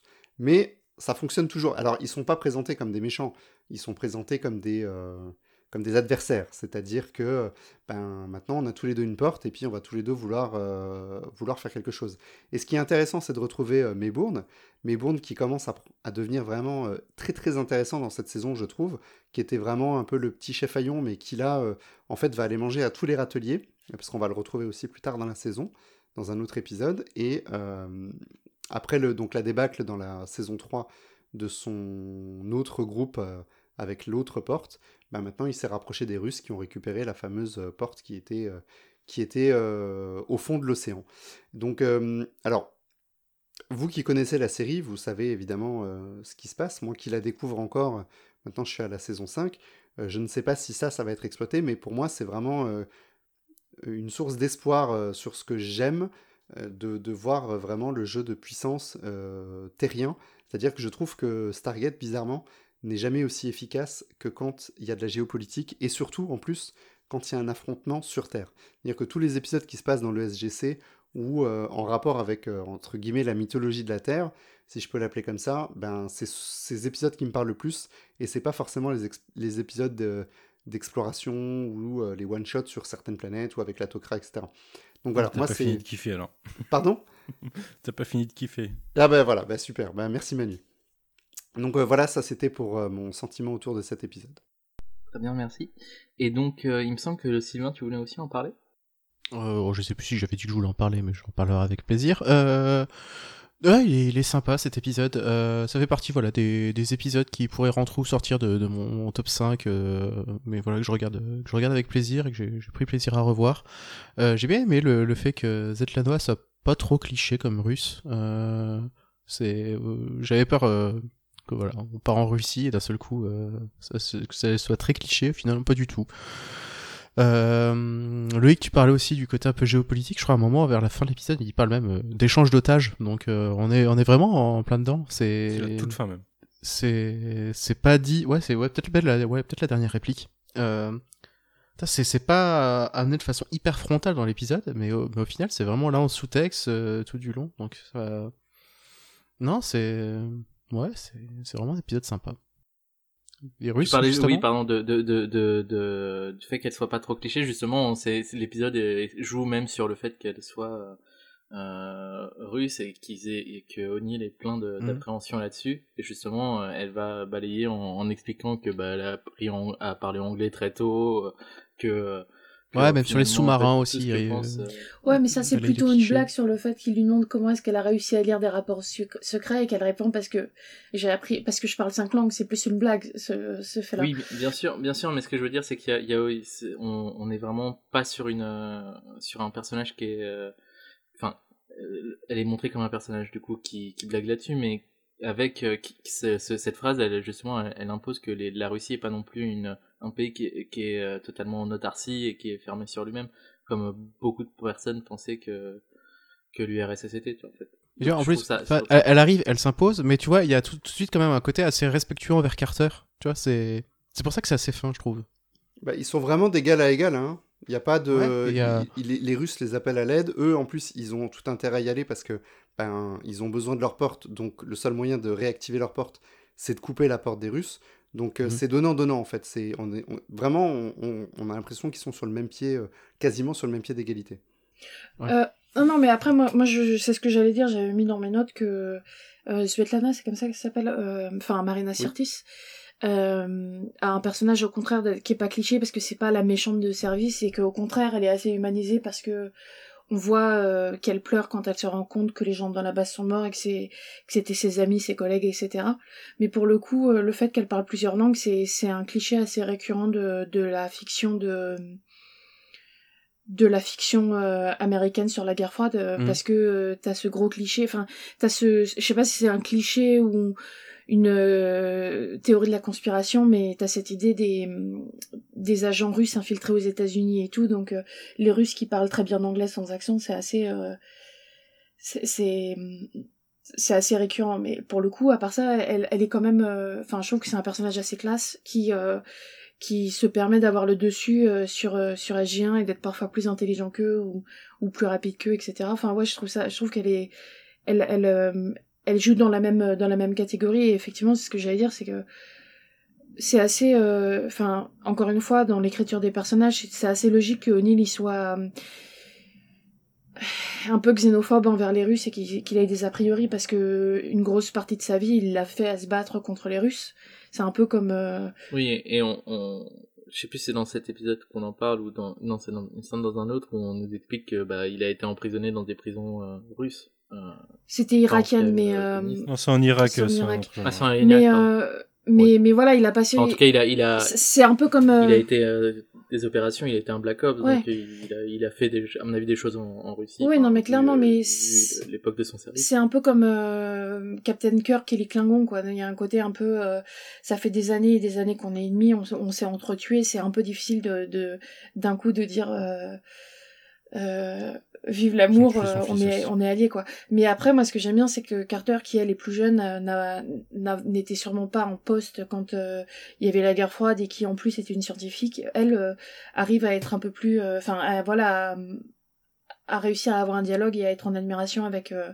de, en admira- enfin à, à admirer et à reconnaître euh, les talents de de sa de, de, de sa collègue scientifique quoi donc ouais je trouve que y a- ça, ça marche super bien Je Moi, j'aime beaucoup. Euh, vas-y, Ouais, vas-y. pas- Vas-y. Non, Vas-y, non, vas-y. vas-y. Euh, bah, dans les choses vas-y. que j'ai bien aimé de, de cet épisode et qui marche super bien, Tilk qui découvre la technologie du parachute, euh, j'adore. Le, son, son regard, son air euh, euh, pas rassuré du tout, euh, qui dit une fois ou, euh, ou deux à Oni que c'est vraiment pas très sage. euh, Enfin, ouais, ça fait partie des trucs que j'aime bien dans cet épisode. Moi, moi j'aime bien le, le fait que, enfin, pour une fois, euh, enfin, je trouve que dans cet épisode, on a, on a un- une SF qu'on voit pas souvent. C'est le- le- l'eau dans, dans le- les océans en SF. euh, c'est vraiment un truc qui est, finalement euh, euh, pas tant exploité que ça, alors que sur Terre, ça a une importance qui est quand même assez, assez forte. Alors bon, il y a, toujours des, des choses hein, Abyss par exemple au cinéma. bah là, on va avoir Atlantis qui se passe aussi dans une de, sur, sur, une cité qui est, qui est, maritime, mais finalement, c'est pas des, des, des sujets qu'on aborde énormément. Il y a eu Sequest aussi en série, du coup, dont on parlait la dernière fois, mais c'est vraiment des, choses qui sont euh, finalement euh, pas très exploitées. Et là, euh, on a du coup cette porte qui est sous sous cet océan et qu'on va qu'on va qu'on va apprendre plus tard qui, qui n'est pas vraiment un océan puisque en fait plutôt un, une, une fosse remplie d'êtres vivants. Mais je trouve que justement c'est enfin ça ça nous fait du coup euh, découvrir euh, c'est l'effet vraiment waouh que peut produire la SF c'est nous montrer des choses euh, auxquelles on s'attend pas. Et ça je, je, trouve ça je trouve ça assez assez génial. Et d'ailleurs en fait les, les producteurs de la série voulaient un épisode qui se passait qui se passe sur une planète du coup recouverte d'eau. Mm, avant mais il n'y avait pas de, de, de, de, technologie suffisante pour pour créer un épisode autour de, de ça avant la saison 4. Et du Il aurait fallu euh, faire une suite à Fire and Water pour, pour euh, Queen. C'est un peu ça, ouais. C'est, ça, ça se trouve. Ah, moi j'avais aussi. Même d'un point de vue budget, euh, tout de suite, dès que, dès que ça touche à l'eau et qu'il faut montrer de grosses étendues, que ce soit en termes de tournage ou en termes d'effets spéciaux, ça reste toujours très très onéreux. Enfin, en tout cas, à cette époque-là, ça l'était largement. Ouais, non, j'allais dire, je suis d'accord avec toi par rapport justement dans, dans ce que j'avais mis. J'adore l'idée. Enfin, c'est un peu ce que je répète depuis le début du podcast, mais j'aime bien l'idée de forme de vie qui soit complètement différent. Et pour le coup, l'idée d'une forme de vie liquide, c'est assez. Euh, je trouve ça vraiment euh, intéressant comme idée, quoi. Et là, en plus, il euh, va y avoir un autre épisode dans la série, dans cette saison, qui, qui, qui, qui est sur ce principe, et c'est vraiment, vraiment très, très cool de, justement d'essayer de parler d'autres formes de, je trouve, de vie et de, d'autres façons de voir les, les choses. Oui, c'est avec des décors qui sont pas du tout, mais il y a même deux épisodes pardon qui parlent de forme de vie euh, dans la série. Euh, je vais, on va passer à la euh, question. Il y a juste un truc. Euh... Dans la saison 3, c'est un truc qu'on a beaucoup dit qui manquait un, qui manquait un, un showrunner et que la saison 4 est beaucoup plus compacte, beaucoup mieux écrite et qu'il y a plein d'épisodes qui font des, du foreshadowing. Et justement, dans, dans cette partie-là, c'est que quand j'avais regardé cette saison la dernière fois, je me suis rendu compte qu'au début de la saison, en fait, euh, Carter euh, dit qu'ils vont sur, euh, ils vont chercher une, une planète pour, je sais plus comment il s'appelle, mais en gros les l'espèce qu'on voit dans Terre brûlée. Et voilà, donc ça mhm. fait encore partie des, de ces moments de cette saison qui est parce que euh, enfin c'est assez courant dans les séries de l'époque qu'il n'y ait pas tellement de fil rouge ou un fil rouge relatif relativement euh, euh, bloqué entre le premier et le dernier épisode enfin au premier au dernier épisode de la saison. Et là là je trouve ça intéressant que on voit qu'il se passe plein de trucs dans leur vie et qu'il n'y a pas juste l'émission qu'on voit et entre autres tu vois qu'ils sont en train d'aller chercher d'autres planètes pour essayer de trouver un endroit où vivre pour pour l'épisode qu'on va voir dans dans deux épisodes quoi. Dans deux épisodes et du coup, on va parler de, on va passer à la question quiz. Alors, du coup, dans, dans cet épisode, on a donc euh, Marie, Marina Sirtis qui est du coup euh, euh, l'interprète de Deanna Troy dans la mhm. série Star Trek Next Generation, mais il y a une deuxième référence à la série Star Trek qui est beaucoup plus fine et beaucoup Le fait qu'ils sont 47 dans la base. Eh bah, bien joué, parce que c'est pas, je, je, je, me doutais pas que ça serait aussi rapide. en effet, du coup, parce que c'est un nom qui est vachement utilisé dans Stargate euh, Next Generation. Dans Star Trek Next Chez J.J. Abrams, c'est Et d'ailleurs, si vous voulez le, le, une réponse par rapport à ce, à ce chiffre 47, pourquoi en fait apparemment c'est il y a une association qui, euh, qui essaye de, de, de, mettre le chiffre 47 comme un chiffre central où tous les tous les tous les pardon tous les nombres euh, euh pourraient être euh, euh, se rapprocher de 47 d'une certaine manière ou d'une manière ou d'une autre. Et euh, du coup, c'est l'association 47. Euh, ils ont un site internet qui est absolument euh, immonde, ce qui est un vieux site internet si vous voulez. Normalement, c'est assez, c'est, trouvable. Mais le, le, l'un des producteurs de, de Star Trek, lui a expliqué que le chiffre 47 est en fait l'équivalent de 42 si on corrige l'inflation. Mmh. et, et, en plus, il y a, y a, un autre clin d'œil, c'est qu'on est dans le à l'épisode à l'épisode 7 de la saison 4, donc 4.7 euh, euh, dans, le, dans les chiffres de production, donc c'est euh, hmm. c'est un, encore plus de 47. Voilà. C'est très utilisé par JJ Abrams aussi, surtout dans Alias, il y a des 47 partout. Et donc pour l'instant sur les points, on est mené mais très majoritairement par Manu pour l'instant avec 3 points avec et on a Clara et Sylvain qui sont à égalité avec 1 point et pour l'instant Queen et Loïc n'ont pas encore de points.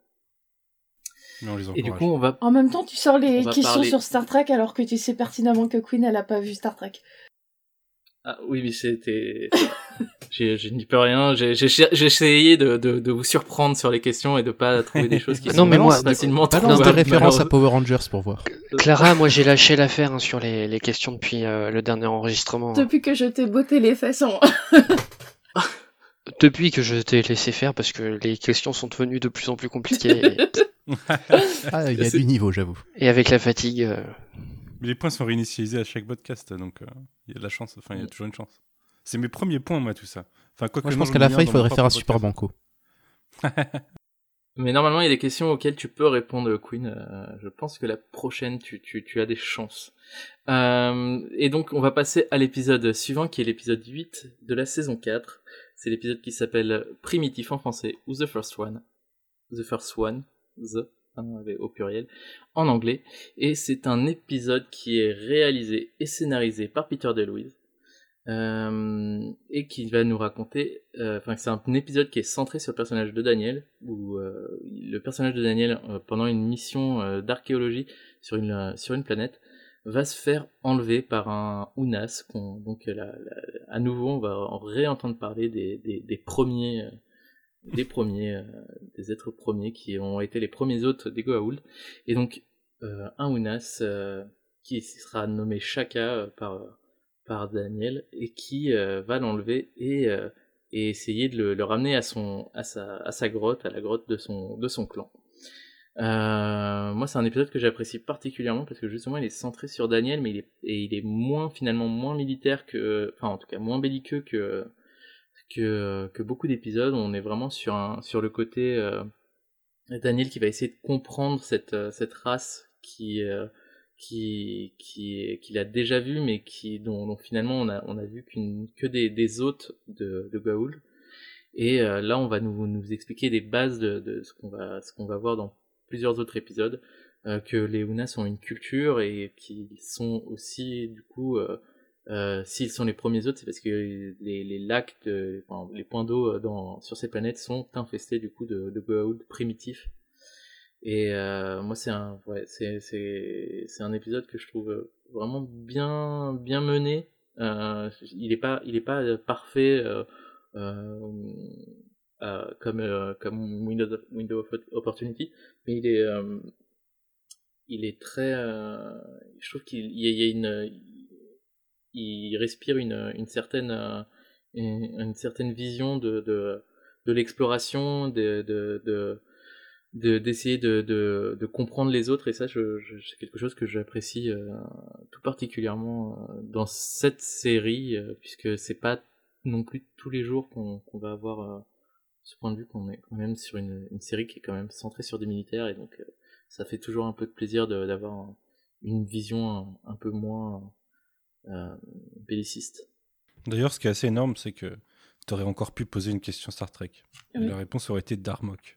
Puisque ça c'est quasiment une reprise, euh, un remake d'un épisode de Star Trek Next Generation qui s'appelle Darmok, où Jean-Luc Picard est, est coincé avec un, un alien dont il ne comprend rien en fait. Et, et tout l'épisode se tourne autour de la communication et de et de- d'apprendre la culture de l'autre. Et, euh, et c'est un épisode que j'aime beaucoup aussi, du coup, euh, cet épisode. Il y a aussi un film qui est basé sur euh, un, un truc du même principe où c'est euh, un humain et un extraterrestre qui sont, enfin, euh, une espèce avec qui les humains se font la Ils guerre sont de, bloqués sur Mars ouais, se font la guerre depuis des années et les deux se crachent et en fait ils sont bloqués sur une même planète. Et euh, au début ils, ils essaient de, enfin ils continuent à se faire la guerre sur le truc puis ils finissent par euh, par se parler, par être forcés par parler. C'est un peu le même principe de se rendre compte que, Hmm. enfin, il y a les liens sont possibles quoi. Ouais. Moi, c'est un épisode que Mm. j'ai vraiment pas du tout aimé. Euh, mais vraiment, euh, c'est un épisode que j'ai trouvé long, horriblement long, pour pas grand chose. Ça fait partie de ces épisodes. Alors, on l'a dit tout à l'heure, le, fil rouge, souvent dans Stargate, il est très tenu, mais il y en a quand même un. Et là, vraiment, c'est un épisode, pur épisode de remplissage. Alors, c'est vrai que c'est sympa de revoir les Unas parce que euh, bah, du coup, finalement, ils sont quelque part à la base de, de la mythologie de, de, Stargate. Mais euh, je l'ai trouvé vraiment euh, très long, très verbeux. Toutes les parties, justement, où Daniel il est avec le, le Unas et qu'ils essaient de communiquer, c'est vrai que c'est mignon. Mais franchement, c'est pas du tout ce que j'ai envie de voir. Alors évidemment, Daniel, il met à profit ses capacités euh, euh, de, de, de, d'archéologie, traduction de langue, etc., pour essayer de décrypter, enfin, de trouver un, espèce de langage commun. Mais vraiment, euh, enfin, je suis resté totalement froid et en dehors de cet épisode. Bah oui, non mais moi je après moi c'est vraiment un, sentiment. Je pense que c'est parce que aussi je le je l'ai revu euh, après avoir regardé la série. Du coup c'est aussi du le côté aussi lore qui qui qui, qui drive aussi beaucoup l'épisode. Ouais, mais c'est pas On si... apprend pas mal de choses sur l'univers. Ouais, mais c'est pas non plus euh, truc de ouf, truc de ouf, quoi.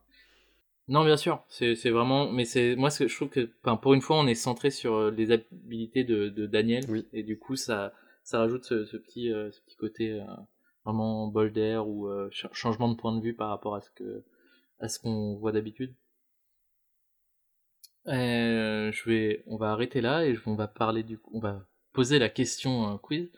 Euh, et du coup, quel élément iconique de, euh, des, des équipes SG fait son apparition dans cet épisode? Le P90. Le, le, le malpe volant. Ouais, le C'est le P90, ça me paraît pas mal. ouais. P90, Mm. tout à fait. Ouais. C'était bien le P90 et du coup c'est Queen qui a gagné ce point. Il n'y a pas de Ça fait partie des P90 anecdotes que j'ai sur l'épisode. Moi, je m'étais fait la réflexion en, en voyant l'épisode, je me suis dit, ah bah tiens, c'est la première fois qu'on le voit.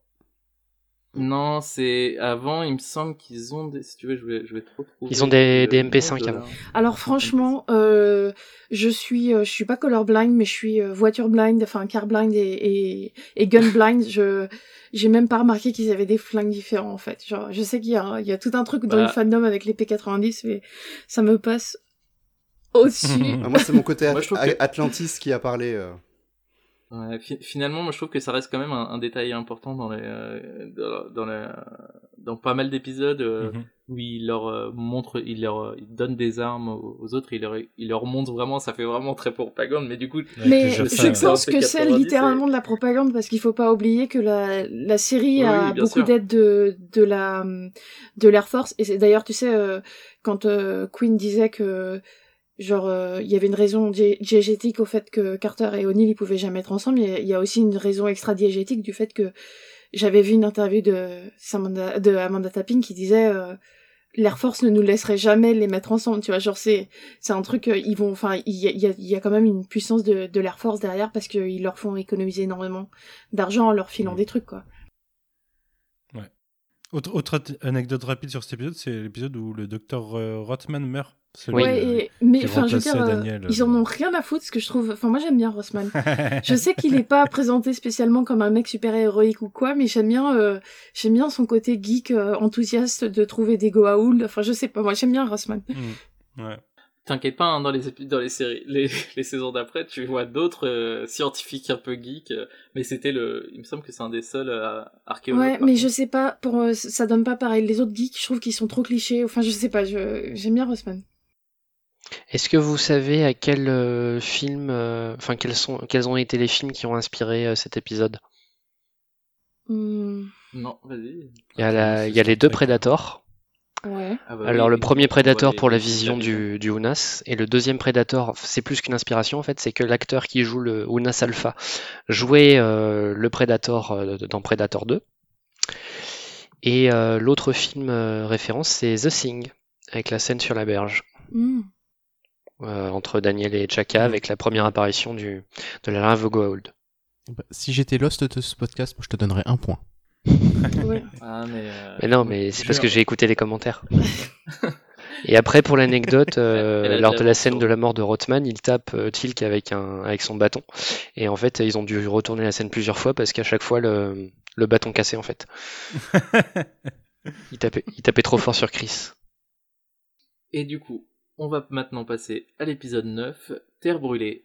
C'est moi ça. C'est Scorch Earth en anglais. C'est et ça sera donc, comme tu le dis, Manu qui va passer pour nous parler de cet épisode.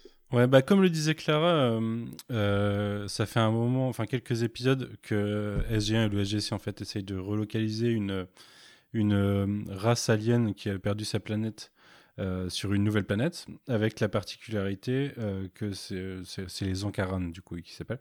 La particularité qu'ils euh, ils ont, enfin physiquement, ils peuvent pas résister à beaucoup d'environnements en fait. Et la planète qu'ils ont trouvée est globalement la seule planète qui est compatible, à part leur planète d'origine, de laquelle ils ont été déportés il y a un moment, et sur laquelle ils auraient bien aimé revenir, mais ils savent pas où elle est. Et euh, on retrouve du coup cette, euh, enfin on découvre vraiment euh, réellement cette race dans, dans, cet épisode où SG1 vient de les, relocaliser sur une planète. Et assez rapidement, il y a un vaisseau, un, vaisseau étranger qui arrive et qui commence à terraformer la planète pour une autre race. Et ils rencontrent un, un ambassadeur créé par le vaisseau qui leur explique qu'en fait c'est une ancienne race alien qui a posé ses enfin qui, a laissé de quoi reconstruire sa, race et terraformer une planète euh, dans le futur alors que leur race était perdue. Et que la planète sur laquelle ils sont est exactement, enfin, est celle qui est le plus proche de ce qu'ils pouvaient utiliser. Et du coup, euh, du coup, euh, ils n'ont pas trop le choix. Sachant que le processus de terraformation étant enclenché et n'étant possible que pour une planète parce qu'ils n'ont pas assez de ressources, SG1 va avoir en fait le dilemme de soit aider les Ankaran euh, à conserver cette planète en faisant sauter le vaisseau par exemple, soit laisser le vaisseau terraformer la planète et du coup condamner les Ankaran. C'est un, un épisode que j'adore. Alors, je vous, je vous cite souvent, enfin, je vous dis souvent, c'est un épisode à la Star Trek. Là, c'est particulièrement un épisode à la Star Trek dans le, le dilemme moral et, euh, et dans la réflexion qui va mener à la, à la résolution de l'intrigue, en fait. Euh, que je trouve assez intéressante. C'est vraiment un épisode que, que j'aime beaucoup revoir. Je, trouve que.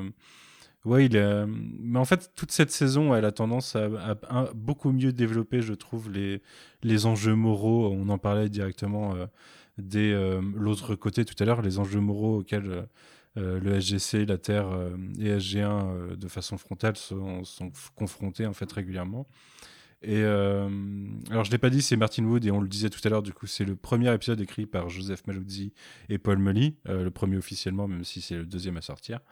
Euh, ouais, c'est c'est vraiment un très bon épisode et j'adore la résolution en fait et, et, ce que ça amène et aussi toute la réflexion sur le fait que cet ambassadeur créé par le vaisseau pour être leur ambassadeur le fait en, enfin crée au final une nouvelle vie et, euh, et se fait, fait, se poser euh, la question de l'identité, notamment euh, à ce qui à la base n'est qu'une IA. Donc voilà un très bon épisode que, que, je conseillerais à, tout bon fan de SF en fait. Est-ce que quelqu'un a quelque chose Moi, je suis d'accord, je suis d'accord avec Manu sur la richesse des thèmes abordés. je disais plutôt comme de l'autre côté, c'est l'un des épisodes qui me fait pas du tout aimer O'Neill.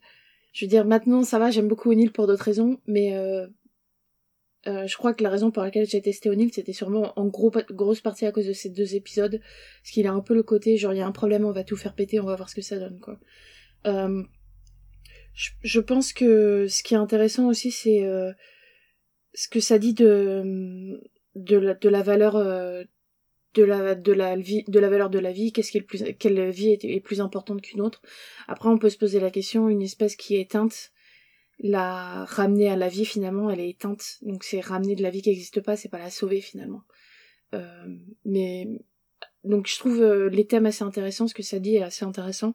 Mais en soi-même c'est pas forcément je trouve pas l'épisode euh, assez bien rythmé pour être l'un des plus enfin j'aime bien mais sans plus quoi c'est ce que je trouve dommage. Mm, moi j'aime beaucoup cet épisode aussi, euh, un peu comme Manu. Euh, je trouve que justement ce que je disais tout à l'heure, c'est qu'on n'a pas souvent euh, d'épisodes, enfin de, de, de, séries qui mettent, enfin de, de, de, fiction qui mettent en scène des, des, des personnages qui sont vraiment pas, pas humanoïdes et pas, qui sont vraiment différents. Et là du coup les, les... alors autant les les euh, les Ankarans sont, euh, sont humanoïdes et ont juste des, des, des lentilles.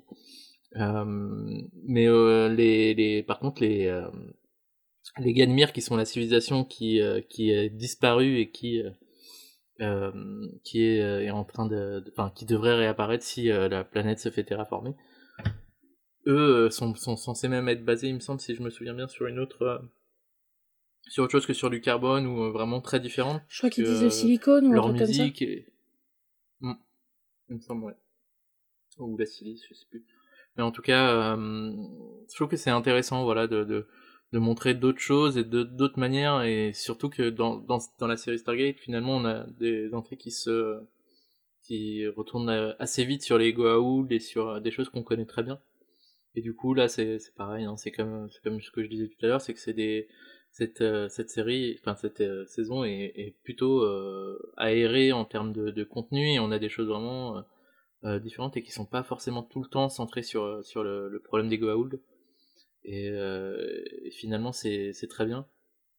Après tu disais tout à l'heure que l'épisode était était assez optimiste. il me semble. D'ailleurs, le- l'épisode en fait a failli, a failli totalement finir différemment, puisque à la base le le le, le Gadmir, le, le vaisseau des le vaisseau euh, terraformeur en fait devait euh, devait être détruit.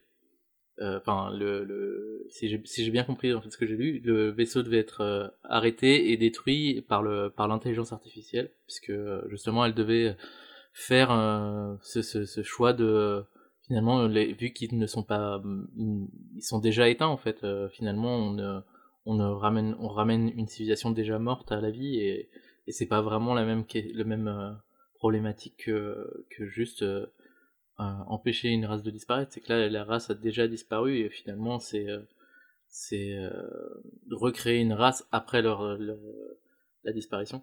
Je trouve que c'est finalement euh, assez intéressant.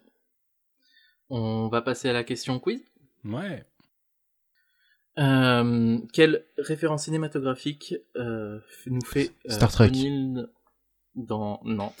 Dans- dans, nous fait euh, nous fait donc O'Neill euh, euh, dans cet épisode. Une référence cinématographique? Je dirais le magicien d'Oz parce que c'est toujours le magicien d'Oz, mais et non Hmm. toujours pas. Independence Day non plus. C'est pas Austin Powers? C'est une euh, un, un film de science-fiction 2001 non plus Alien? Non qui est réalisé par Steven Spielberg E.T. E.T. c'est qui qui a dit C'est moi, je crois. C'est pas Clara, c'est? Je Non, non, il- aurais il dû Manu d'une très Moi j'aurais dit. Manu. moi. J'aurais dit Manu moi aussi. Eh ben c'était bien E.T. euh, Jack euh, dit Attends, euh, attends, attends, attends, attends. Vu que Manu, il a dit 10, 10, 10 films déjà devant, il faut qu'il trouve là la référence s'il veut avoir son point, je propose. Mais bon. Bah. Je, je viens de, quasiment de la dire. hein. D'où est-ce que- que ça sort ça, Clara? Je suis désolé. Non mais c'est ça, ça, ça sort de de l'esprit donner malade de, de, de Clara qui ça veut. sort qui que veut la dernière fois, j'avais pas le droit de dire euh, tous les trucs et que je, tu, tu m'as euh, volontairement Eh, mais parce que je désavantagé. donnais les règles avant, Clara. Je donnais les règles avant. on va, on va, on va essayer d'accélérer. Bah, c'est quoi du coup la Euh, référence J'ai pas entendu. ça- Du coup, c'est que Jack explique que les Gadmir ne sont pas exactement E.T. à Daniel à un moment euh, dans l'épisode. Ah oui, ok. Quand il les voit, quoi. C'est ça. Quand il voit dans le dans le vaisseau, euh, il y a un il y a un hologramme et du coup Jack euh, explique ça. D'ailleurs, le, le vaisseau est, est un décor de c'est le même décor que le vaisseau de Thor, le Blisk, le Bliskner Blixener. pour les. Ouais. Voilà, exactement comme elle dit. Et du coup, on va maintenant passer à l'épisode d'après, qui est l'épisode Sous la glace, qui est aussi un épisode qui a beaucoup plu et qui est du coup. Attends, j'avais 10. j'avais des, des- Ah, deux, pardon, deux, trois anecdotes. Euh, bah, vas-y. est-ce que vous savez euh, d'où viennent les plans d'intérieur de vaisseaux Où est-ce qu'on les a déjà vus? Bah, Corentin va dire que c'est le Bah, Blixener. il vient de dire que j'ai envie c'était de le dire. vaisseau de euh, Thor. euh, j'ai envie de dire euh, l'épisode le avec vaisseau de Thor, les. Le, le dernier de la, de la saison précédente. Oui, et pas que. Il y a aussi, il y a aussi des éléments du repère du créateur d'Urgo. D'accord. Voilà. Euh, et euh, savez-vous ce qui s'est passé comme incident euh, avant, enfin lor- lorsqu'il voulait euh, tourner la scène où Lotan découvre des armes? Lotan, c'est la l'entité euh, créée par le vaisseau. Ouais, ouais, ouais, ouais. Découvre des armes, tu dis? Ah, il n'y a pas eu un truc du Non, genre, il quel- y a eu. euh, Quel incident? C'est pas il y a eu un ours ou un. Exactement. Si, c'est un ours qui est entré dans la zone de tournage juste avant de filmer la scène. et Chris Judge en était terrifié, il s'était parqué dans sa loge. Bah, tu m'étonnes, un ours, ça fait pas Non, mal. mais c'est bien Ouais, parce enfin, qu'il y avait Chris. un. Il y a pas longtemps, il y avait une étude qui a été faite, genre où ils avaient demandé aux gens euh, est-ce que vous êtes capable euh, de, de gagner contre un ours ou contre un lion? Et t'avais un pourcentage assez élevé d'hommes qui étaient persuadés qu'ils pouvaient gagner à main nue contre un ours ou contre un lion. C'est bien que Christopher Judge, malgré sa taille, euh, ait conscience que ait conscience de, non. de, de son niveau. Ouais. À quel moment Et, tu crois euh, C'est les mêmes qui disent, c'est les mêmes euh, mecs, je crois qu'il y avait 80% de mecs qui disaient qu'ils étaient capables de gagner au tennis contre euh, Serena ou Venus Williams, donc euh. Ah, d'accord. Des connards, quoi. C'est ce genre de personne. Et après, euh, après euh, le, le réalisateur des effets spéciaux, James Tichenor, euh, a maudit pendant les commentaires le réalisateur Martin Wood parce que Martin Wood a fait presque exprès de faire beaucoup de plans où il fallait absolument inclure le vaisseau. Donc ce qui forçait à rajouter des effets visuels alors qu'en tournant légèrement sur un autre angle de vue, on pouvait s'en passer. Donc l'épisode a coûté un peu cher en plus. Ça me fait penser à Rome l'extrême, du coup. oui, moi aussi. Avec les plans sur le vaisseau à la fin. Voilà.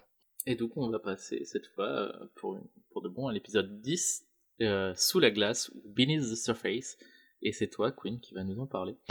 Oui, alors euh, sous la glace, donc euh, c'est un épisode où, euh, qui commence euh, assez euh, étrangement. On voit l'équipe SG1 qui euh, semble bah, ne pas se souvenir de qui ils sont, avec notamment en plus Tilk qui tombe malade. Il y a une, une, une embrouille entre Jack et entre Jack et Daniel, ils en viennent aux mains. Euh, donc on sent qu'il y a vraiment quelque chose de, de très particulier qui se, qui se passe. Donc ils sont dans un effectivement sous la glace, c'est-à-dire que euh, sont dans un complexe industriel un peu euh, un peu euh, réduit en esclavage à devoir euh, travailler sur des machines pour survivre à une ère glaciaire qui se passerait sur la surface. Pendant ce temps, euh, on découvre rapidement que euh, euh, bah, qu'il y, a- une entourloupe puisque sur la Terre, le, gén- le général Hammond n'a pas de nouvelles de, de SG1 et essaie de- d'en apprendre plus du côté des autorités de la planète où ils étaient censés se trouver. Et on finit par se rendre compte qu'en fait, tous les prisonniers de, de cette ville dôme, qui est donc euh, une ville sous un dôme euh, sur une planète complètement gelée, euh, tous les prisonniers, enfin tous les criminels sont envoyés euh, effectivement sous la surface, se font laver le cerveau pour euh, bah, servir de, enfin pour s'occuper de la chaufferie en fait. Et euh, de fil en aiguille, euh, SG1 va se souvenir de, de leur de leur histoire, de leur venue sur cette planète et bah, libérer libérer tout le monde. C'est un épisode qui est réalisé par Peter DeLuise, toujours lui, et euh, scénarisé par Heather E. H. Je crois que c'est la première fois qu'on parle euh, d'elle, je suppose que c'est elle. Hum, Je suis pas Heather sûr, je crois que sur saison 3, j'ai dû parler d'un épisode d'elle, mais. euh, Ah peut-être, mais en tout cas on en parle rarement. Oui, c'est elle. Euh, effectivement, elle avait fait trois épisodes dans la saison 3, dont Foothold. Ouais, c'est ça, c'est pour ça. Voilà, exactement. Euh, bah, que dire sur cet épisode euh, euh, On voit que euh, la, comment dirais-je, la relation entre euh, Sam et O'Neill est capable de survivre à un, lavage de cerveau. Et que, euh, alors qu'au contraire, l'amitié très forte entre euh, Daniel et, O'Neill est capable d'être supprimée pour revenir à un antagonisme, comme au tout début de, de, leur histoire en fait. Donc ça c'est assez assez rigolo de, de, voir ça. Là le au niveau scénaristique, le le plot twist quelque part, non pas le plot twist, mais un des éléments de résolution vient de Tilk, un peu comme dans l'épisode de la saison 1 avec les doubles robotiques. C'est à nouveau du fait qu'il est Jaffa que, euh, que euh, bah, un problème se déclenche euh, dont il est à l'origine et qui permet de donner des indices sur euh, le pourquoi du comment. Euh, ça te pose encore une fois quelques, quelques questions éthiques, en tout cas sur, euh, sur le choix de, qui est fait euh, sur, euh, sur cette planète, de euh, d'isoler les, les criminels euh, à, à ce point-là, en fait. euh, la, la question de, de la population carcérale euh, et, et sa gestion qui est, qui est interrogée dans cet épisode. Enfin voilà, je, je le trouve, je le trouve bien dans ce qu'il permet de- d'offrir comme nouvelle dimension euh, aux, aux personnages dans, dans leurs relations. Et, euh, et j'aime bien aussi euh, la blague sur Homer. Voilà.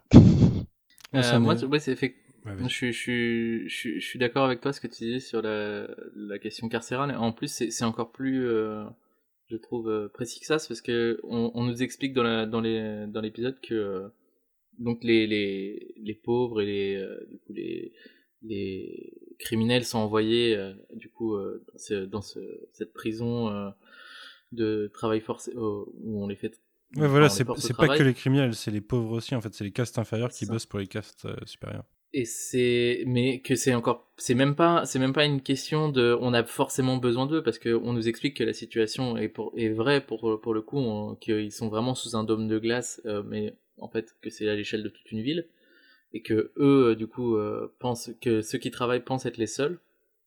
Mais en fait Carter pendant l'épisode leur apporte une technologie enfin pense à une, une technologie qui pourrait leur faire économiser de de, du, du, travail et de la fatigue.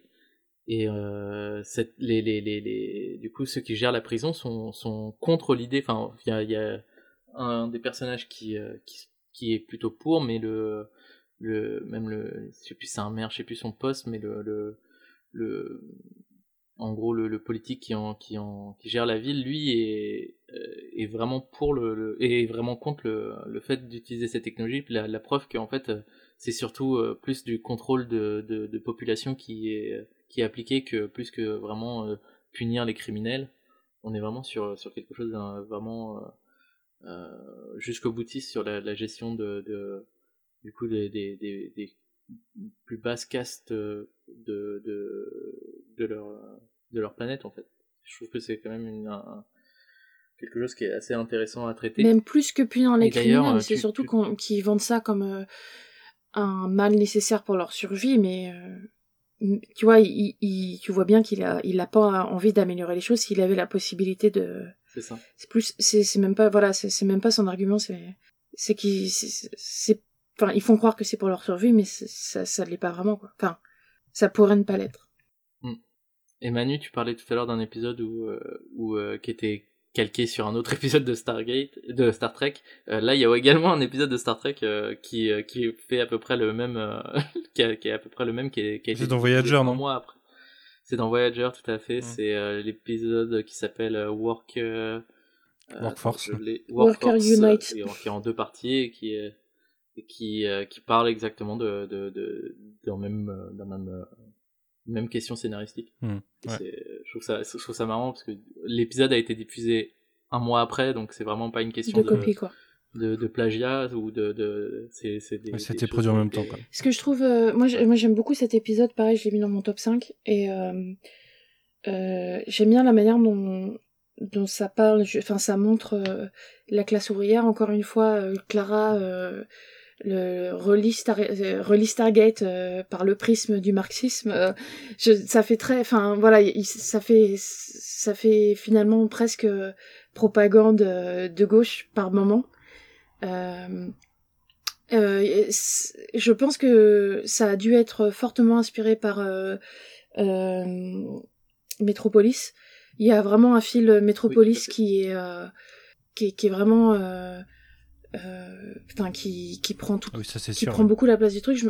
C'est sûr, ça a été. Mais, Metropolis est, une est une des deux influences majeures de l'épisode. Bah voilà, parce que moi je me souviens, euh, il y a, j'avais regardé Metropolis il y a quoi, il y a deux trois ans, non peut-être trois quatre ans, j'avais regardé Metropolis et juste après euh, j'avais regardé cet épisode un peu par hasard et je me suis dit non mais il y a des plans vraiment, tu vois, ça peut pas être, ça peut pas être euh, ignoré, sauf que je préfère la, la morale de, de cet épisode que la morale de Metropolis. Mais en, en, parlant de morale, après, je trouve ça assez étonnant que finalement le la chef euh, des gens sous terre, la, la, la, la contremaître, au final, elle est montrée comme une victime alors qu'elle est tout à fait consciente de ce qui se passe et que c'est uniquement quand ça devient trop grand pour elle qu'elle qu'elle change d'avis. Mais euh, tout le long, elle était au courant de ce qui se passait, tu vois. Et elle leur ment à tous. Donc euh, je trouve ça assez bizarre de ce point de vue-là. Je, je, je, je, sais plus ce que je voulais dire d'autre. Mais euh, voilà, après, euh, je trouve ça intéressant de voir ce qui fait le corps des personnalités de, des personnages, parce que finalement, ne reste que le, le corps de même, enfin le, le corps, pas le corps, le corps en anglais, le, le noyau, le, le, le, côté un peu irréductible des personnages, et ce qui reste de ça. et ce qui répond un peu, enfin ce qui, ce qui revient un peu sur ce que disait Queen sur le fait que euh, Sam et O'Neill, euh, genre c'est un peu genre à chaque fois qu'ils vont dans une réalité alternée ou quoi que ce soit, ils sont toujours, enfin ils sont quasiment toujours ensemble. C'est un, un peu le côté genre c'est un peu le centre de leur personnalité que lui il, fait des blagues et, et elle elle elle est scientifique et puis il s'aime bien et que Daniel finalement il est assez enfin il regarde toujours autour de lui en se demandant en se demandant euh, à quel point euh, c'est c'est un c'est une vision sociétale ou, à quel point euh, c'est quelque chose de réaliste quoi. Voilà, je pense que c'est à peu près tout ce que j'ai à dire sur le sujet. Très bien. La question.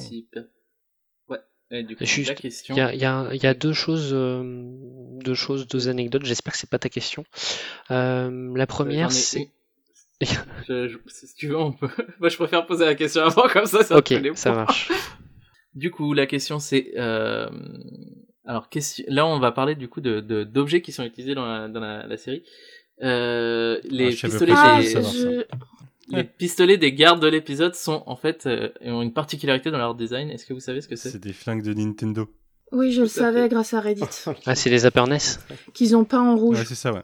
C'est des, euh, ça s'appelle euh, Les zappers. oui, des Ouais, c'est les zappers, zappers. c'est ce que disait Queen, je crois. C'est ça. Et donc c'est Manu qui a Il nous a pris de vitesse. Ouais, ouais. Beaucoup trop rapide. Et donc, euh, quelle était cette anecdote euh, Alors, c'est pas ça pour le coup. Euh, non, la première, c'est que cet épisode a été l'opportunité diégétique, donc dans la fiction, d'introduire le changement de coupe de cheveux pour Sam dans tout le reste de la série. Enfin, dans tout le reste de la saison. Ah ouais. À partir j'avais de- gaffe. À oui, partir de cet épisode, elle va garder les cheveux courts. Oui, et euh, c'est parce que euh, je, moi j'avais un crack quand j'avais vu que c'est le moment où elle change, mais ce que j'avais lu c'est que la coupe qu'elle avait avant, en fait, c'était elle qui avait demandé à avoir les cheveux plus longs, même si l'Air Force avait dit qu'en réalité c'était pas logique parce qu'avec cette longueur, ils sont trop longs, ils te font chier, mais ils sont trop courts pour être euh, attachés, et que c'est le moment où elle s'est rendue compte qu'effectivement c'était chiant, du coup ils lui ont coupé à ce moment-là. Et, et comme tu disais, euh, en plus, ça, ça permet de, de les différencier des, dans l'épisode euh, 21, en fait. euh, On, on, re- on trouve les doubles de la première, de la, de la saison précédente ou euh, des doubles robots. Donc, Oui, ça fait partie des indices. Et, euh, et du coup, ça fait partie des indices, c'est que justement, ils ont tous changé de look et, euh, et. Ça plus les armes. Pousse. Ou alors celui-là j'aurais jamais capté perso, mais bon. Bah ça c'est tout de suite quand j'ai revu l'épisode, c'est tout de suite ce qui m'a ce qui m'a frappé, c'est eh mais là ils sont avec des MP5, c'est pas normal. Ah, moi, c'est plutôt que Tic n'avait pas sa lance, mais bon, on en reparlera tout à l'heure.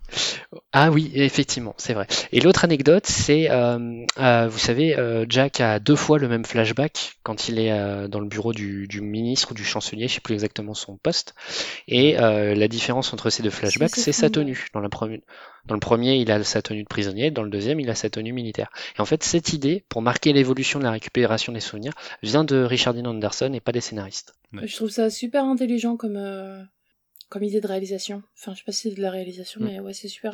Mais euh, ça, ça, c'est vraiment un, un des bonheurs d'avoir la, ver- la version commentée parce que régulièrement on a des petites astuces de mise en scène, alors qui sont illustrées dans les épisodes, mais qui du coup on peut retrouver après dans d'autres films et je trouve ça toujours super in- intéressant. Et fran- franchement, ça, ça m'a, enfin tout ça, ça m'a permis de, enfin, j'ai revu beaucoup de films, beaucoup de séries euh, sous un autre angle grâce à ça. Euh, et des fois, ça peut être des, trucs totalement anecdo- anecdotiques, comme par exemple à la fin de l'épisode la majorité du dialogue du dernier échange entre Sam et Jack se fait silencieusement, c'est des, des alternances de plans euh, euh, face à face, sans trop rien se dire. Et donc c'est euh, du coup plutôt à l'audience de se faire le dialogue dans sa tête en fait, et c'est ce que Peter DeLuise ex- euh, explique se faire sa version livre, le book, the, the book version, où c'est euh, euh, normalement dans un livre ce serait intégralement décrit ce qui se passe, y compris les sentiments des personnages. Là c'est euh, c'est à, l'audience de, de s'imaginer le dialogue qui se font dans leur tête. D'ailleurs, euh, par rapport au, au sentiment de Jack et, et, euh, et Carter, euh, à la base dans l'épisode était prévu que les deux personnages s'embrassent, mais euh, ça n'a pas été fait parce que finalement ils s'étaient déjà embrassés dans l'épisode euh, euh, de Luke Ouais, Temporel. mais non, ça compte Ouais. pas, je suis désolée, la, la loupe temporelle, ça compte pas. Ça ne compte quand même que pour l'un.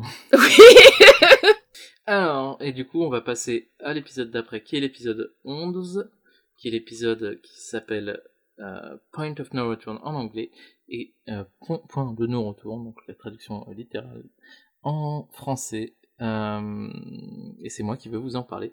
Donc euh, dans cet épisode, c'est le c'est l'arrivée d'un des personnages qu'on aime bien dans la série, c'est euh, le personnage de Martin qui qui va arriver dans ce premier épisode. Dans ce premier épisode, du coup, O'Neill va recevoir, enfin va se faire appeler par par un, un dénommé Martin du coup pour pour lui qui, qui lui explique qu'il sait de quoi qu'il connaît les secrets plein de secrets du gouvernement, dont entre autres euh, celui de la porte.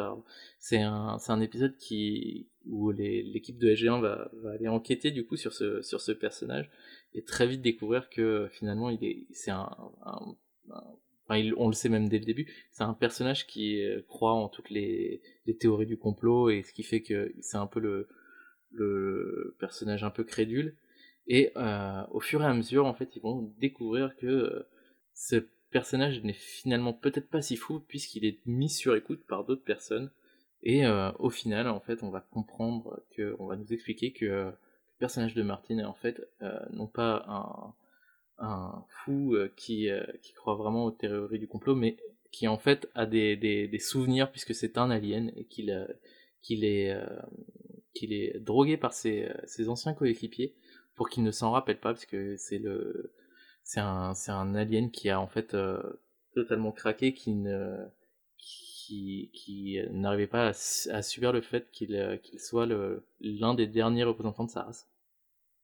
Et c'est un épisode du coup qui est, que moi j'aime bien parce que on est dans ces épisodes qui, qui arrivent à, à parler des, des, théories du complot, euh, euh, qui est une des bases de, de, de, de Stargate finalement, puisque les, les, les, les, grands anciens, ce genre de choses, c'est des beaucoup de les petits gris sont des plein de, de, de, théories du complot à la base et qui ont été réutilisées dans Stargate. Et là, on va, on en, on y a accès, on, on, on remet en place le fait que bah ça, c'est comme ça reste quand même un peu débile tout ce qui se passe dans Stargate. Enfin, ça, ça c'est un peu rigolo euh, si on le si on le voit d'un point de vue un peu plus euh, euh, un peu plus éloigné. Et, euh, et en plus, je trouve que le personnage de Martin euh, est, est, très, enfin, même en étant drôle, arrive à être touchant puisque c'est pas un, c'est il est, il a été, il a été capitaine, il me semble, dans le, dans le, dans son histoire et que justement il a, il a craqué, il n'arrive pas à, à, survivre à ça et il est, il est obligé d'être drogué pour oublier. Je trouve que c'est vraiment des, choses assez, intéressantes et ça, parle aussi beaucoup des, je pense, des, euh, gens qui ont des, syndromes post-traumatiques et euh, je trouve ça intéressant de voir, euh, de voir des épisodes comme ça. Quelqu'un a quelque chose à dire du coup? Ouais, je, te suis totalement sur cet épisode. Le, côté hyper attachant de, Martin. En plus, un, personnage qu'on revoit après dans des épisodes assez emblématiques de la série et qui soit aussi bien introduit, c'est vraiment chouette. Et ouais, pareil, j'aime bien les, les, épisodes comme ça un peu euh, conspirationnistes. Euh, de façon générale, les, les, épisodes qui se passent sur Terre, où on essaie de résoudre des, des problèmes bien terriens, c'est souvent sympa dans Stargate. Et euh, ça fait partie des, des épisodes que, que, que j'ai adoré redécouvrir là, en, en refaisant la, la, saison 4. Ces épisodes un peu à la Star Trek. À la, pardon, à la X-Files, voilà. Est-ce que quelqu'un a quelque chose d'autre à dire ou est-ce que vous voulez qu'on passe au quiz? Le Tilk qui joue sur le lit, c'est excellent. C'est vraiment le, la capacité euh, de comique physique qu'a Christopher Judge, juste dans la manière de se tenir. C'est ça, ça marche. Euh, tu, tu sens qu'ils ont pas besoin de la tourner dix fois euh, pour que ce soit pour que ça marche. Hmm. D'ailleurs, c'est la, la, la, première fois qu'on appelle Tilk Murray dans la, dans la série. Ce qui va être son, son alias à chaque fois qu'il va y avoir des, des, des, des, moments sur Terre où, où il est incognito. Et du coup, pour revenir à, à, à Tilk et O'Neill, pendant le pendant le l'épisode, on les voit un moment du coup dans un motel pendant que Tilk euh, se fait euh, se fait masser sur un magnifique lit. Euh, et il regarde un film euh, à la télé dans le motel. Est-ce que vous vous rappelez quel film C'est pas euh, le, les body snatchers, les, les profanateurs de sépulture Non, mais c'est bien un film en noir et blanc. les villages des damnés? Aussi? Non, c'est Invasion Los Angeles, je sais plus exactement comment il s'appelle. Non, T'avais donné un indice, t'avais donné un indice. C'est un film de science-fiction du coup avec un, un alien, mais c'est un, un film qui date des années 50. Ah, Le jour c'est où la le Terre jour où s'arrêta. la Terre s'arrêta. Non, Ah, non, je je l'ai dit avant. j'ai dit le jour où là était... Ouais, j'aurais dit Clara là. Non, c'est Manu. Enfin, moi j'ai moi j'ai Manu avant. Ouais, moi Ah, je t'entends après- je Non, après non, non, non, j'ai dit le jour où, et euh, Manu a dit le jour où la Terre s'arrêta d'un coup. Il l'a fini avant moi, mais j'ai commencé bien Je avant. suis pas sûr. C'est je suis aussi pas ce que Ouais, je suis d'accord. Désolée. Team Clara. Non, Team Clara. Non. Je peux Ah vous donner Non, mais c'est 0,5 pas juste, chacun quoi. si vous voulez. Elle est vendue. Ouais. 0,5 0,5. Ouais. Hop. Donc Manu, tu as 5,05 Non, et c'est Clara de la triche. 1,05. Il y a de la triche dans ce podcast. Ouais. C'est pas de la. tr- Et Clara, Euh, pas, pas même Non, pas, pas 0,5, 5. je- j'allais te dire Clara, tu, tu l'entendras dans le podcast, mais je pourrais très bien tricher vu que je fais le montage. je t'enverrai le projet sans, sans montage. Alors moi, je peux te dire exactement, Clara- je Clara, peux te dire exactement la scène qu'il voit, 48 c'est le moment où le robot qui est tout en blanc là sort de sa de de son ovni qui a, qui a la forme typique des des ovnis là, euh, genre le comment ça s'appelle le le flying saucer quoi. Et c'est juste cette scène qu'on voit. Et d'ailleurs, euh, à un moment, ils sont en train de lire un, un magazine euh, aussi sur les, enfin, de, de théorie du complot et tout. Et t'as genre euh, ma femme, l'extraterrestre, ou je sais pas quoi. Et du coup, euh, Oui, vas-y, si ça vas-y. te dérange pas, on va essayer d'accélérer pour passer le plus rapidement jusqu'à l'épisode 2010 déjà, et ensuite pour finir l'épisode.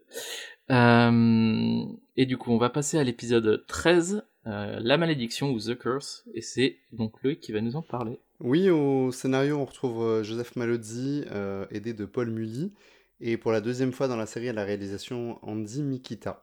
Donc dans cet épisode, en fait, euh, SG1 va se retrouver en fait en permission. Voilà, euh, le général Hammond leur, donne un peu leur quartier libre, euh, sauf que à ce moment-là, Daniel découvre que son mentor, le professeur d'archéologie qui lui a tout appris, est décédé dans l'explosion de son laboratoire. On va donc le suivre en fait ben, des obsèques de ce personnage où il va rencontrer les, les, les assistants, hein, donc, euh, qui sont en fait ses anciens collègues, puisqu'ils étaient tous euh, assistants du, professeur.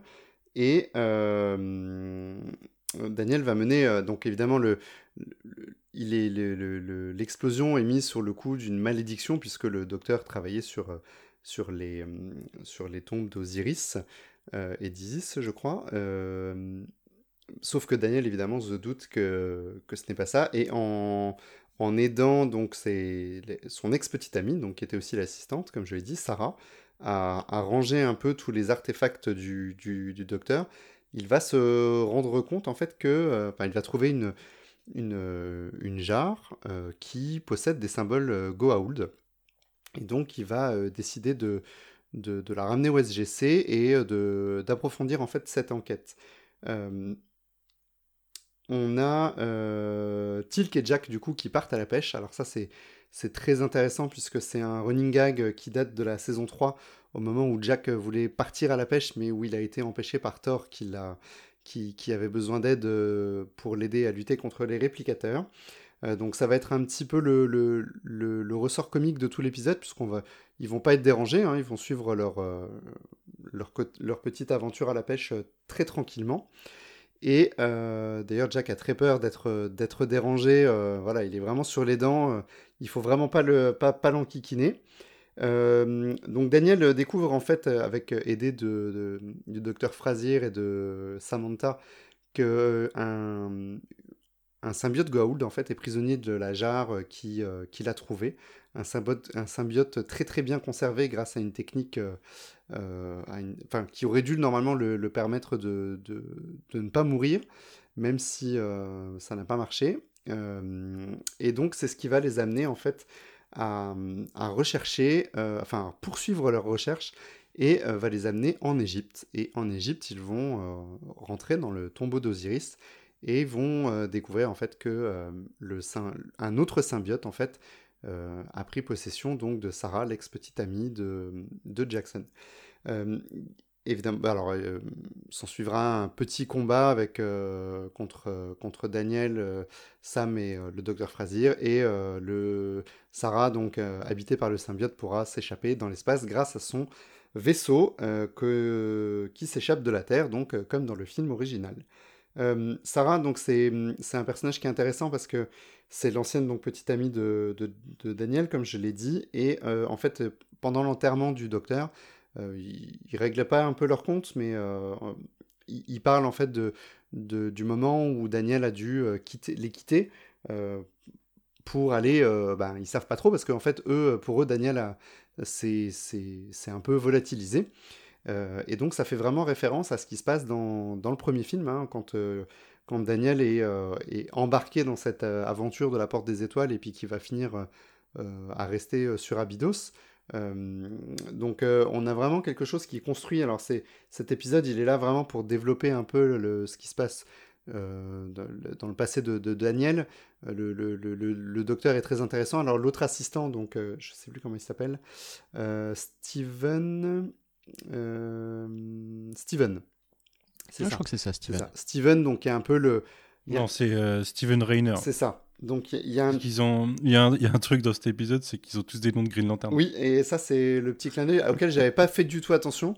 Euh, je, je, me suis rendu compte au dernier épisode. Mais vraiment, c'est sympa. Y a, son prof, c'est Jordan, et, euh, et celle qui serait Osiris, c'est Gardner, je crois.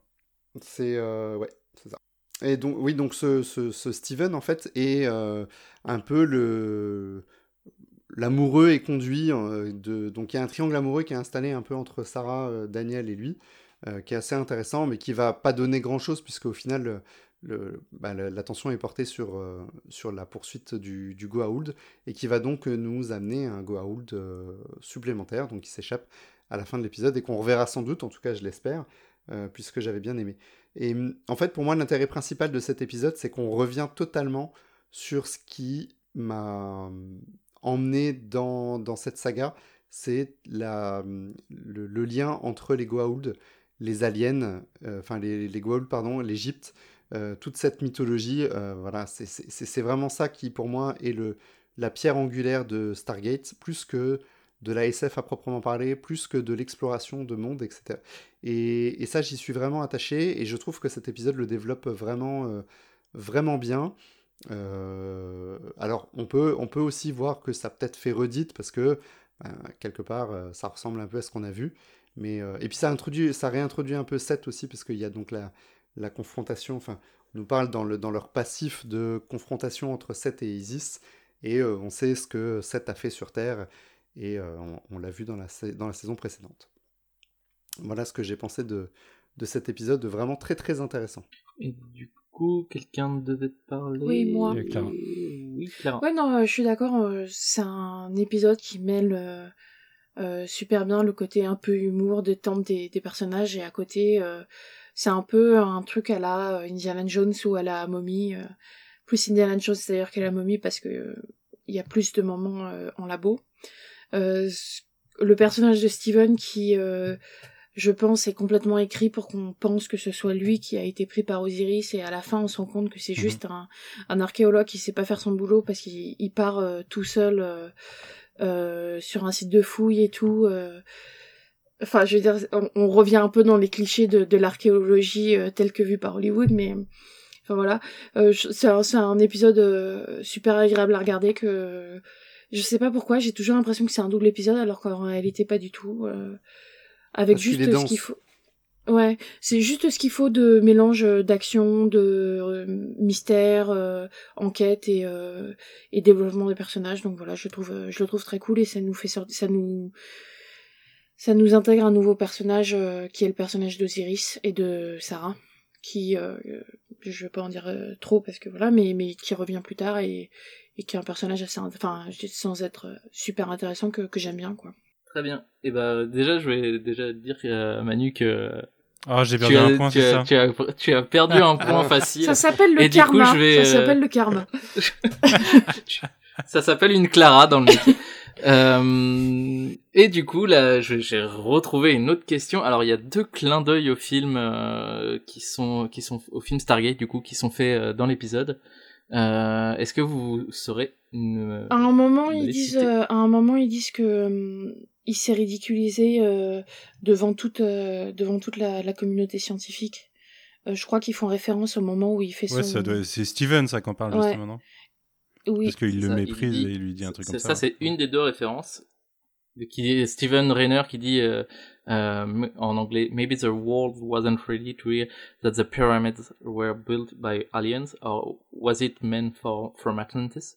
Donc, euh, qui est une citation presque directe euh, du, du, du film. euh, Oui, Stargate. ou dans le film Stargate, euh, il y a quelqu'un qui lui dit, enfin, il lui dit, et du coup, s'ils n'ont pas été créés à l'époque des Égyptiens, qui les a créés? Les petits hommes verts, peut-être Atlantis, enfin voilà. Euh, Et ça, je- là, Et il y en a du coup une deuxième qui est là pour le coup plus euh, discrète. est-ce que c'est est, pas euh, le, jeu- le journal que lit-il qu'au début Il lit un journal pareil avec les trucs du complot et tout. C'est pas le journal que lit le mec dans le film Stargate? Alors c'est il y a bien quelque chose avec ce journal donc je vais t'accorder le point mais en fait Il y a la que, constellation dedans? euh, Jackson non mais Jackson en fait euh, Ah oui, euh, prend le le, journal, le- ouais. le journal de la même manière qu'il le que, que que du coup le faisait Daniel dans le film. Oh, c'est quand même un point de Euh, consolation du coup, parce qu'à part le journal, il n'y a rien à voir, non, c'est ça? Bah c'est la manière dont il prend le Ouais, il prend le journal sans demander, quoi. côtés. Il prend le journal en fait c'est ce que ce que fait Daniel euh, fait quand, Ah oui, euh, quand, euh, oui. le, le soldat euh, le soldat euh, Ouais, ouais, quand il le voit les constellations derrière. ouais. Bah, c'est ça, tout à fait.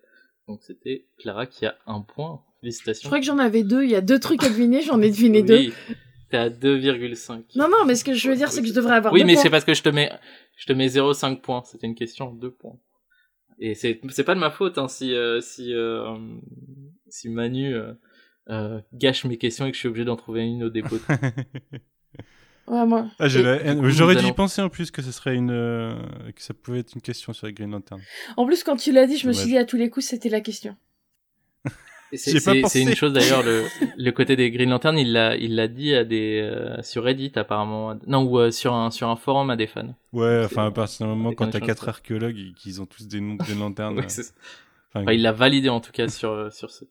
Sur un, C'est dommage, un- j'aurais peut-être pu avoir un point. sur un forum. Non, mais je l'avais aussi. Hein. Moi, je l'avais absolument pas parce que battu. j'ai jamais lu les. Le seul truc de Green Lantern que j'ai jamais euh, consommé de ma vie, c'est le film. euh, C'est le film Ouais. interdit, quoi.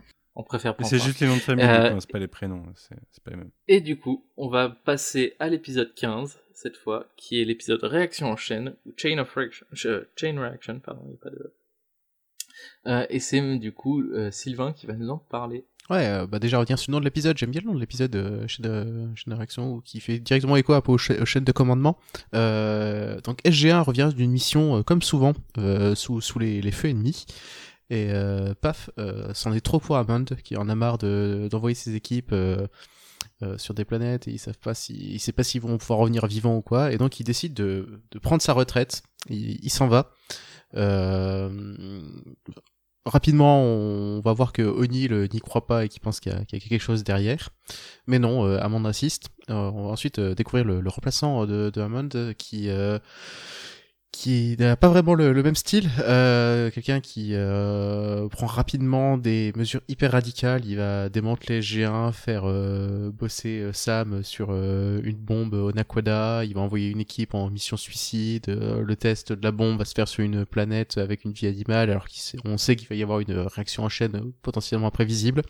Bref, il enchaîne les alors appelons ça des boulettes, mais voilà les les, les, décisions hyper hyper fortes et qui sont vraiment à, l'opposé de de ce que euh, défendait euh, le Stargate Command jusque là ou du moins SG1. Euh, O'Neill pendant ce temps lui va, va, va mener sa, petite enquête il découvre que rapidement que Hammond a suivi un chantage qui, qui mettait en jeu ces, ces fameuses petites filles qu'on aperçoit euh, et donc euh, O'Neill va, va, va continuer à essayer de comprendre euh, jusqu'où ça a été. Donc il retourne euh, voir euh, Maybourne qui euh, qui est emprisonné. Il le fait sortir de prison. Une chose en route, ça, ça remonte jusqu'au sénateur Kinsey. Euh, voilà, le, euh, O'Neill et Maybourne arrivent à, à, le, à le faire chanter. Au final, c'est bon. euh, Hammond revient et euh, Maybourne se la, se la coule douce sur euh, une île euh, tropicale et euh, la porte a finalement été fermée alors qu'elle était ouverte sur une planète euh, qui était en train de se détruire. Bref, un épisode qui a assez peu de conséquences. Il y a un petit côté what if dans cet épisode qui, euh, qui, qui, qui est sympa et que et, et qu'on retrouve après un peu euh, plusieurs plusieurs reprises dans, dans, dans cette saison. Voilà, c'est pas le meilleur épisode de la série, mais son, euh, son, petit côté. euh, et, si c'était pas Hammond qui était à la tête du GC, mais c'était quelqu'un d'autre, euh, et voir tout de suite euh, à quel point ça pouvait partir dans des directions très différentes. J'ai trouvé ça assez sympa. Ouais, voilà, pas grand chose de plus à dire. Je, je l'ai pas cité. On retrouve euh, Martin Wood à la réalisation et Malozzi et Mully en au scénario.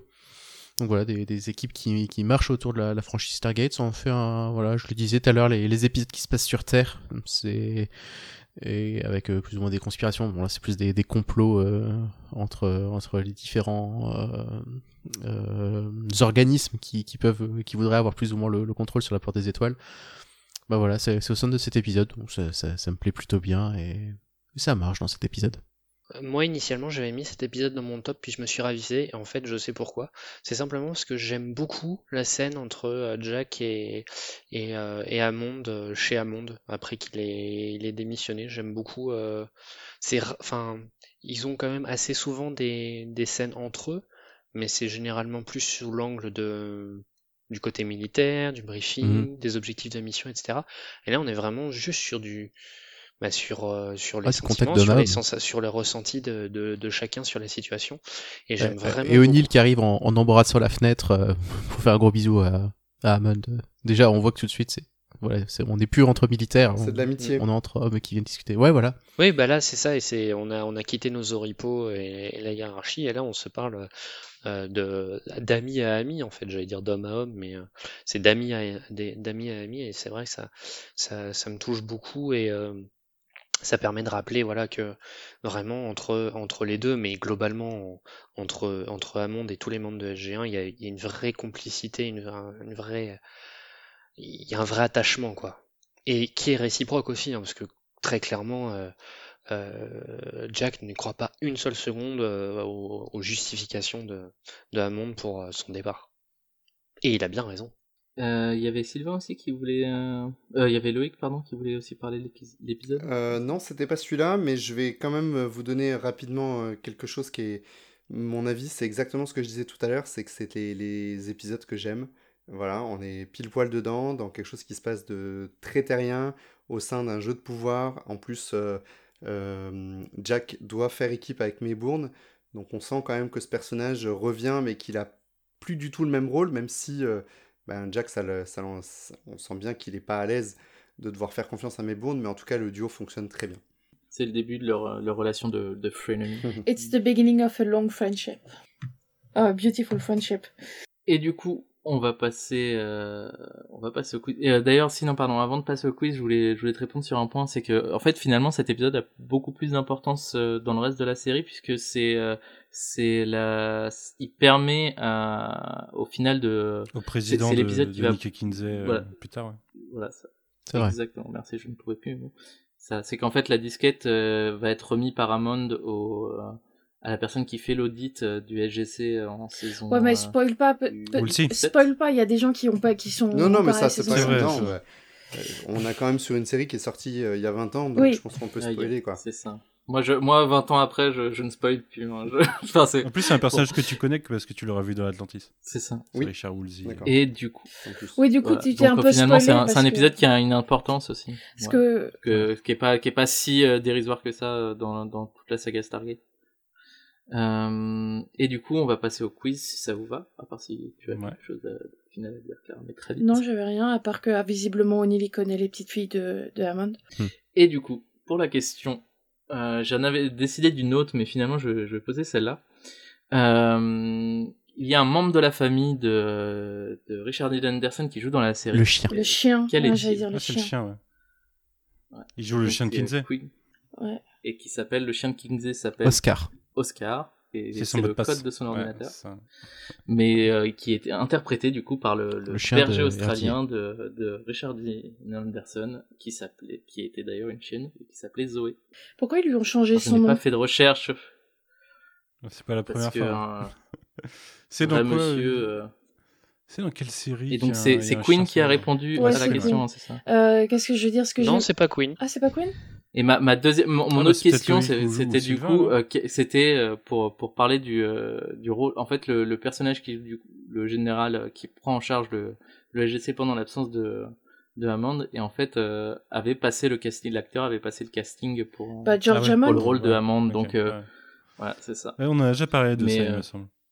Non, mais moi, on, on avait dû en parler en off, euh, où, euh, ça me parle. vu que tu parles du chien, ça me rappelle ça. Je trouve que c'est une manière très euh, fine d'écrire à quel point euh, Kinsey c'est un gros connard parce que on voit des photos de sa femme, de ses filles, ses petites Ouais, filles et on voit c'est son que chien. il s'en fout. Ce qui compte pour lui, c'est le chien, quoi. Je trouve ça, je, je trouve assez assez fin dans l'écriture du connard qu'il est, quoi. Et c'est qui qui a répondu alors? C'est Loïc C'est Queen qui. euh, Non, Non, c'est pas Queen Queen, qui avait pas. répondu. Ouais, non. J'aurais cru que c'était moi, mais Non, je non, suis pas des Queen. Pardon, Je j'ai n'a pas- pas du tout participé. Pardon, excuse-moi. Alors c'est moi qui me, c'est les voix en fait. euh, J'ai. On peu a de entendu mal. plusieurs euh, chiens en même Tu m'as dit que c'est Loïc. Non, hein. c'est c'est Sylvain. Non, c'est Sylvain. Oh, Ah, tu- il ne veut pas me donner de points. C'est ton premier point, Mais pourtant, tu Non. es, tu passes euh, du coup euh, pas très loin de Clara, hein, puisque Clara est, Ouais, à- parce qu'on m'a est piqué à, des points. à 2,5 et toi tu es à, tu as 2 points. Je me contenterai du podium. Je compterai. Euh, et du coup, nous allons passer à l'épisode euh, suivant qui était du coup 2010. l'épisode 16 de, Oui. euh, qui est l'épisode 2010, euh, qui s'appelle également 2010 en anglais. Euh, et c'est Queen qui va nous le présenter. Est-ce que j'ai déjà dit que c'était un de mes épisodes préférés de la série? Non, Ouais, je mais crois, je le dis maintenant. J'aime comprends. vraiment beaucoup Spoiler. cet épisode. J'aime vraiment beaucoup cet épisode. Euh, donc 2010, 2010 qui est un épisode. euh, on a utilisé le terme de what if, là pour le coup c'est vraiment ça puisqu'on est- on va être Mm. sur une timeline parallèle. Euh, donc dans un futur alternatif qui, se passe en 2010, la Terre a formé une alliance avec un peuple qui s'appelle les Achen, qui les ont aidés à se débarrasser des Goa'uld et à euh, euh, euh, découvrir, enfin obtenir différentes technologies assez avancées pour améliorer la vie sur Terre, notamment des des, de, de la téléportation, des soins, ce genre de choses-là. Et alors qu'il euh, s'apprête à fêter un, un- enfin, je sais plus ce qu'il célèbre exactement au début de Les 10 ans, je crois. je crois. Ouais, l'anniversaire de les 10 ans. l'Alliance, c'est hein, ça avec un président des États-Unis qui s'avère être euh, Robert Kinsey. Euh, au hasard d'une discussion entre Sam et, et Janet, Sam évoque le fait que euh, elle euh, a des grosses difficultés à tomber enceinte avec son mari, l'ambassadeur Joe Faxon. Et euh, cela interroge euh, Janet parce que c'est pas la première fois qu'elle entend parler de problèmes d'infertilité chez les femmes euh, ces derniers temps. Et donc, euh, c'est en menant l'enquête sur les raisons de l'infertilité de, de Sam qu'ils vont découvrir un complot mis en place par les HN pour euh, stériliser la population euh, terrienne et ainsi bah, les rendre totalement sous, sous leur coupe. Et euh, va se mettre en place un, stratagème qui va impliquer tous les membres de SG1 plus euh, Janet pour euh, empêcher ce futur d'arriver en utilisant le principe d'un retour dans le temps via une éruption solaire qu'ils sont capables de dé- détecter grâce aux technologies HN. Et tout cela finit dans un grand background d'honneur pour euh, l'équipe SG1 de cette timeline, avec un plan final où euh, le message d'avertissement arrive euh, dans ce qu'on va dire la, la timeline classique en tout cas, et, et ainsi bah, empêcher que ce futur alternatif arrive. Et il retire l'adresse de la, de- du système. Et il retire la- la- l'adresse de la base de données. Oui, il le dit hein, nommément, je crois, dans le dans le euh, dans, Ouais, l'épisode ouais. À, à Monde. Voilà, bon, Ils le mettent sur liste rouge. c'est ça. Donc moi j'aime beaucoup cet épisode parce que j'aime beaucoup les épisodes qui, par- qui parlent de voyage dans le temps.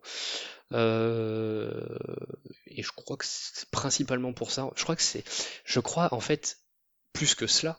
Je crois que c'est un des premiers, en dehors de Retour vers le futur, un des premiers éléments de pop culture qui m'a vraiment euh, retourné le cerveau au niveau de la, au niveau des, voyages dans le temps et ce qu'il est possible de faire avec les voyages dans le temps. Et ici, c'est de retourner dans son passé pour empêcher euh, l'avenir euh, de se créer. Et c'est vrai, je crois que la première fois que je l'avais vu, ça m'avait euh, vraiment bouleversé. Je crois que c'est un des épisodes de la série en plus que j'ai le plus vu dans ma vie. Voilà. Et, et ben, euh, au, départ, j'étais pas mécontente euh, de voir que Sam avait réussi à passer, euh, euh, à changer, euh, comment dirais-je, de vue concernant O'Neill et à passer à autre chose. Mais ça, c'était à l'époque. Maintenant, je vois la différence d'âge et le côté hyper protecteur, paternalisant qu'il a sur la fin de l'épisode. C'est assez, assez problématique. Après, la différence d'âge, elle est aussi avec O'Neill, mais. Ouais, mais elle me choque moins, je sais pas. Et du coup, ouais.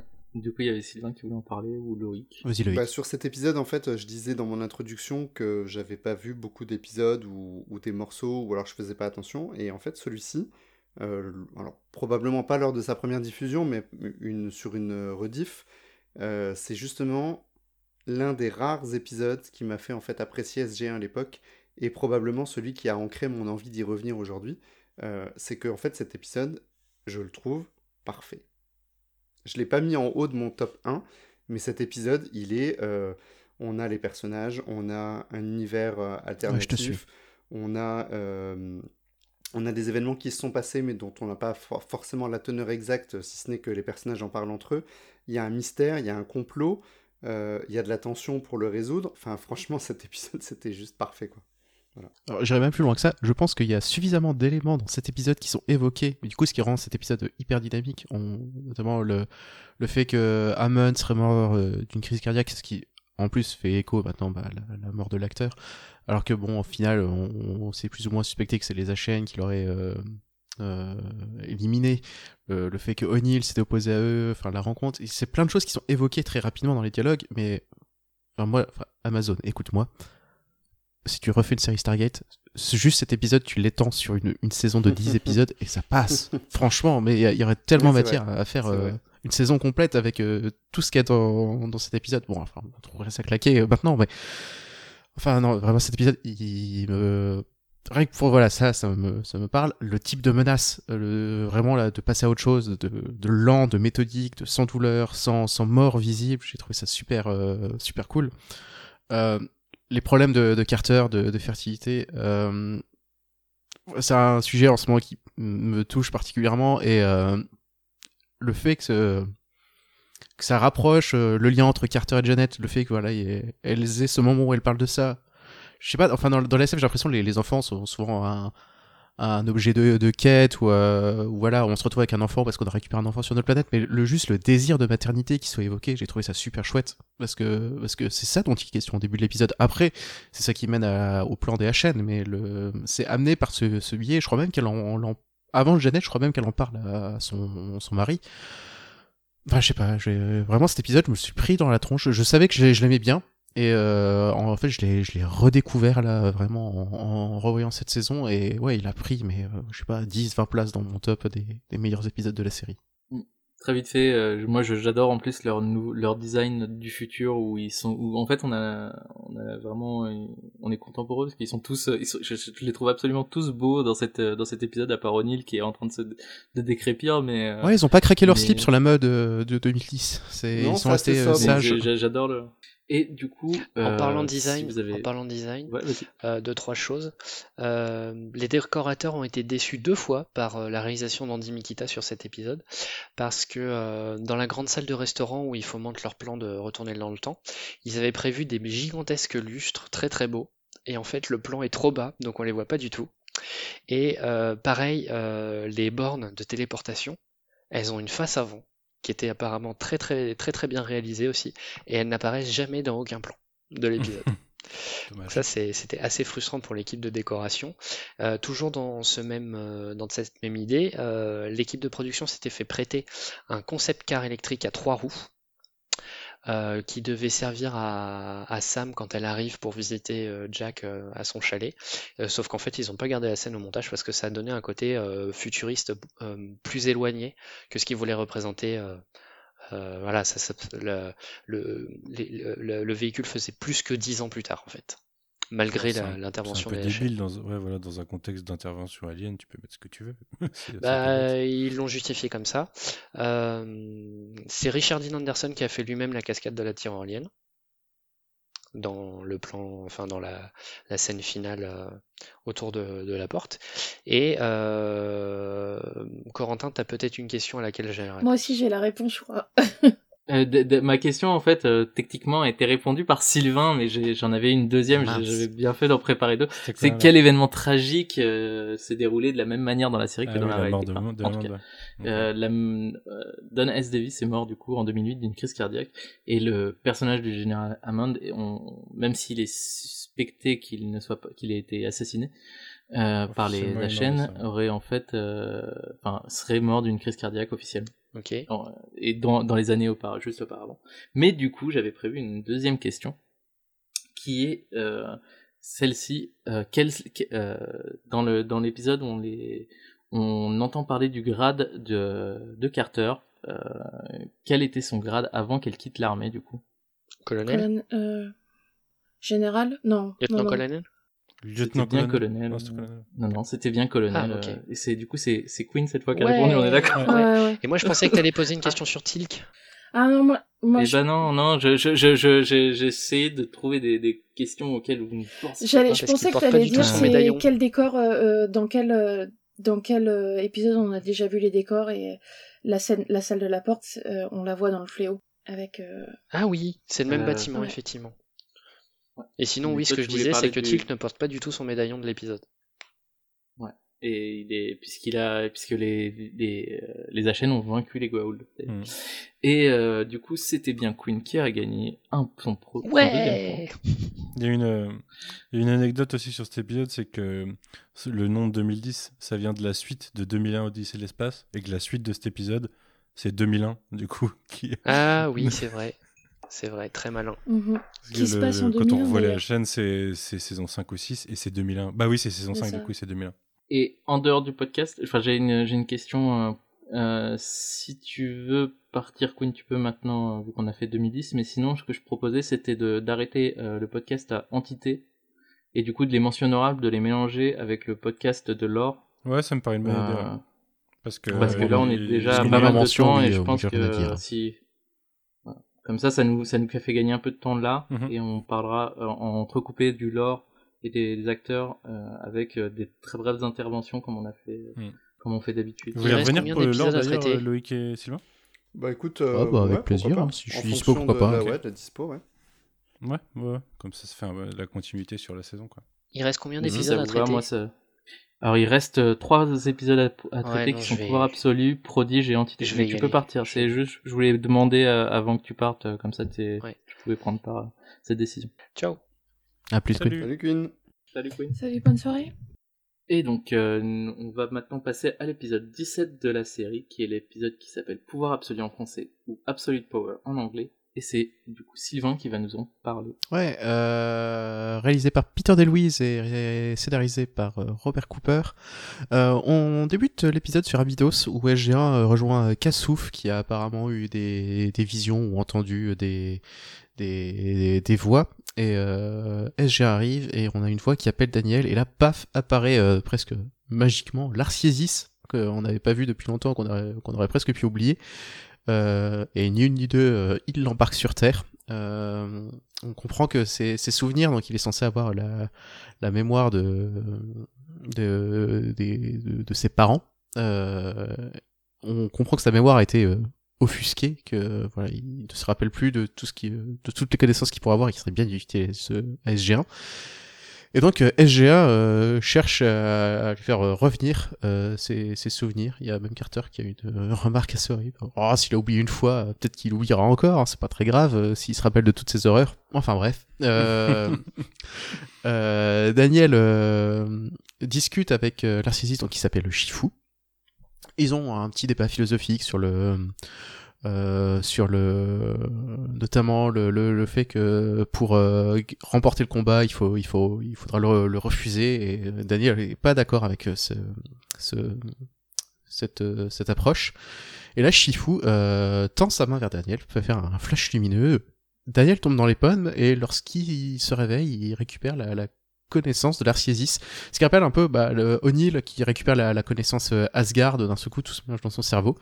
Et là donc Daniel euh, d'un seul se lance euh, dans un projet de super satellite euh, qui sera en orbite de la Terre et qui pourrait détruire toute menace extraterrestre de façon hyper efficace. Et là, il se transforme en, horrible chef de projet euh, qui veut euh, faire tenir en, un an un projet qui devrait tenir en deux ans, qui a des, des, demandes personnelles, euh, un espèce de d'Elon Musk insupportable avant l'heure.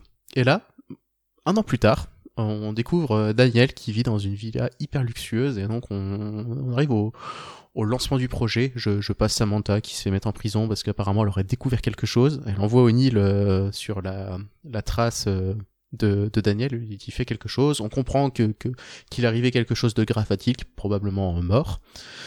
Euh, donc euh, voilà, O'Neill arrive pour le, lancement des, des, super satellites. Euh, très rapidement la, la, la, la situation euh, s'envenime puisque donc euh, tout ça s'est fait dans le, dos des, des, autres pays.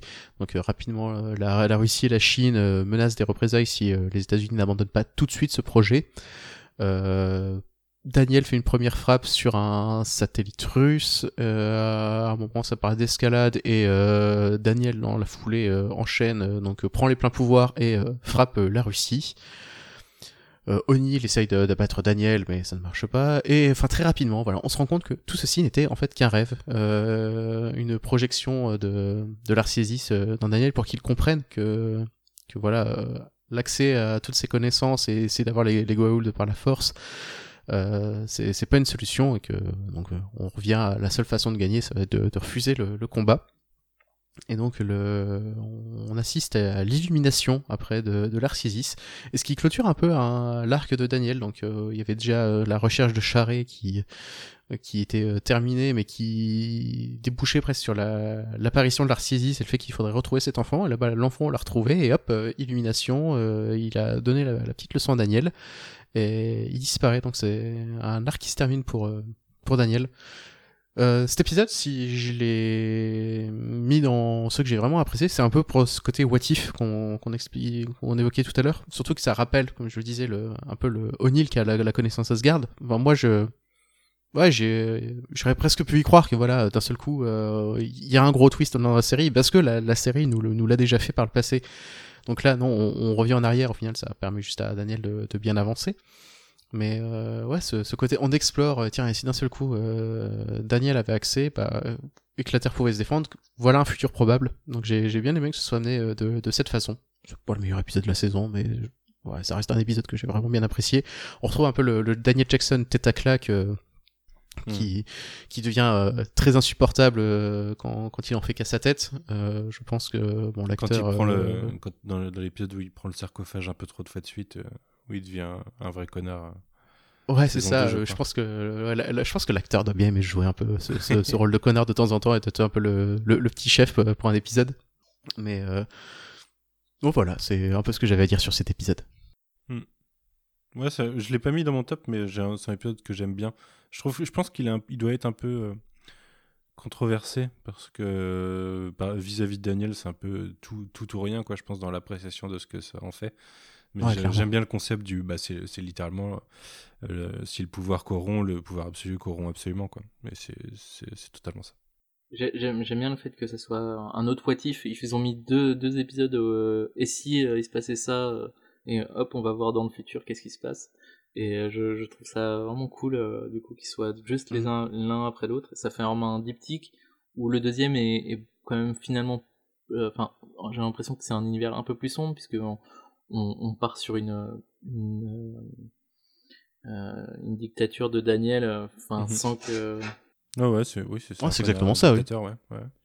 C'est un épisode aussi que j'ai beaucoup apprécié pour toutes les raisons que vous avez citées. Je devais pas parler, mais pendant que vous parlez, ça m'a rappelé. Euh, c'est vrai, euh, une connexion que j'avais pas fait, mais ça fait vraiment euh, War Games, le film. Ne serait-ce que cette, mhm. que la citation pour gagner, il ne faut jamais, il faut, il ne faut pas, il y a des jeux pour gagner, il ne faut pas jouer. C'est, c'est mhm. exactement le, la morale de, oui, de, Wargame et je trouve ça assez intéressant parce que on en revient à la guerre froide du fait que c'était un peu cette idée euh, de, de, de, de, ce jeu qui, enfin, il y a cette idée euh, que tout le monde a des, des, des, des, armes nucléaires et que du coup si quelqu'un euh, euh, lance un missile, euh, on va tous mourir et du coup ça nous dissuade quoi. Et c'est un peu le principe, sauf que là il y a une personne qui arrive à, à être encore plus fort et, et, péter cette euh, ce, ce, ce, statu quo. Hmm. Ouais, et puis j'ajoute que ajouter des anneaux de transport dans ta villa, c'est c'est vraiment classe comme idée. quand même. Et du coup, on va passer au la question quiz, à la question quiz. Oui. Et du coup, euh, quel est, quel est le, du coup, la question est la suivante. Quel est le personnage qui fait sa dernière apparition dans la série? Cassouf. Ah, pas mal. C'était une, une question euh, très rapide. coup, C'était dans mes notes. C'était Sylvain. C'était Sylvain. Merci. Excuse-moi, Sylvain. je- Ah ouais, après on voit Scara et tout. On ne revoit pas dans la... Mais ouais. c'est... on Ouais, le euh, ouais, pas, Cassouf, euh, j'étais surpris euh, de, de voir ça le en. dernier épisode, Je effectivement. suis Disons, étonnée ouais. qu'il apparaisse pas dans l'épisode entre la saison 6 et saison 7. Mais effectivement, t'as raison. Non, c'est Scara, du coup. C'est vrai qu'il y aurait largement eu matière à le faire réapparaître. Je, je sais pas pourquoi ils l'ont abandonné. Il était lié à Charret, ils se sont dit, allez hop, on, Bah, on peut-être qu'il boucle a- tout ça. peut-être qu'il avait d'autres d'autres projets aussi, hein, parce que vu que c'est un épisode, c'est un acteur qui, ouais, j'arrive plus à parler. Vu que c'est un acteur qui euh, qui est finalement pas inconnu au niveau de son, son visage, ça se trouve il avait d'autres projets après et et il Mm. avait pas envie de forcément de retourner à Vancouver tous les quatre matins. Est-ce qu'on peut parler Ah. du côté très euh, J.K. Rowling de manière de nommer les gens? Euh, parce que ils ont ils ont appelé le gamin Chifou qui veut juste littéralement dire en, en mandarin euh, maître ou professeur quoi. Ils se sont dit tiens on va l'appeler maître.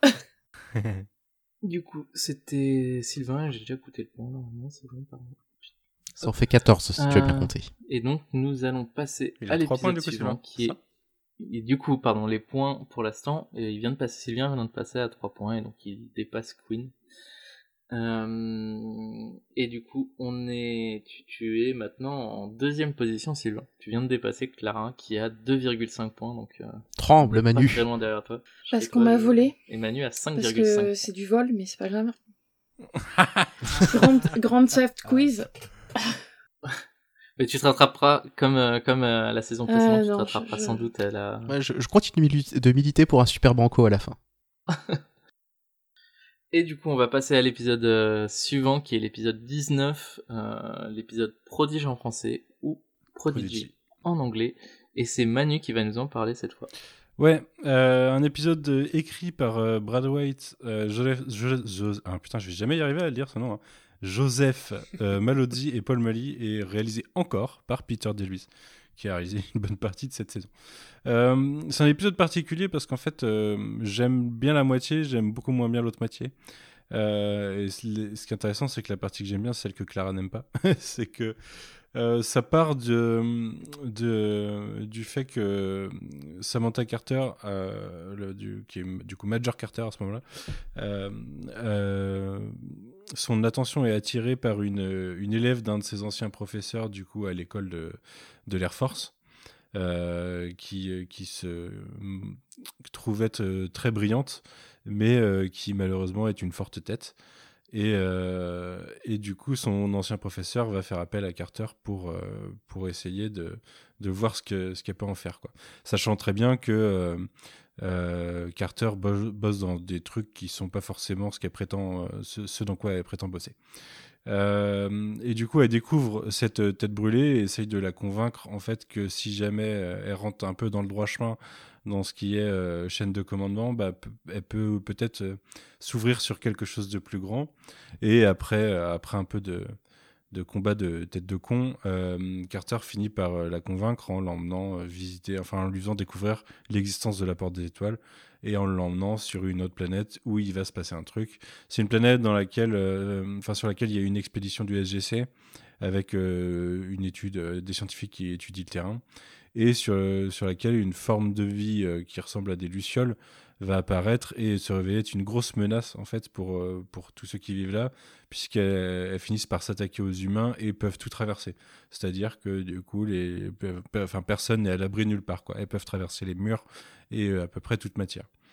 Euh, donc cette deuxième partie de l'épisode, en fait, je la trouve moins intéressante, mais ce que je trouve intéressant, c'est le côté s'intéresser un peu, c'est quelque chose qui commence à arriver en saison 4 et qu'on verra plus par la suite, commencer à s'intéresser à ce qui... euh, euh, bah, en fait, à ce qui alimente le SGC, tout simplement, dans, dans comment le SGC va recruter des membres, euh, essayer de former des nouveaux cerveaux ou, ou, amener euh, voilà, du, de, de, la nouvelle chair à canon ou, euh, des nouveaux cerveaux gris, quoi. enfin de la nouvelle matière grise.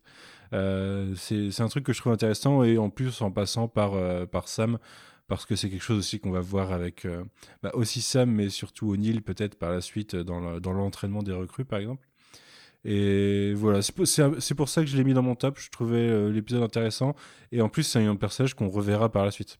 Puisqu'elle va intégrer le, le parcours de- de- d'intégration du SGC. Et du coup, on la reverra justement dans un de ces épisodes de recrue. Quoi. Tout pareil que Manu. Euh, les, je, les lucioles, euh, l'intrigue qui est autour euh, m'a pas passionné, mais le, le- l'intrigue autour de, de Ellie marche bien. Je, je trouve que l'actrice fonctionne bien. Le, voir Sam un peu en, en mentor, ça, ça fonctionne bien. Euh, le, le- le petit dilemme de est-ce qu'on peut euh, faire une exception pour lui, lui montrer euh, euh, suffisamment de choses pour euh, l'intéresser, en faire euh, un, un bon élément pour la suite.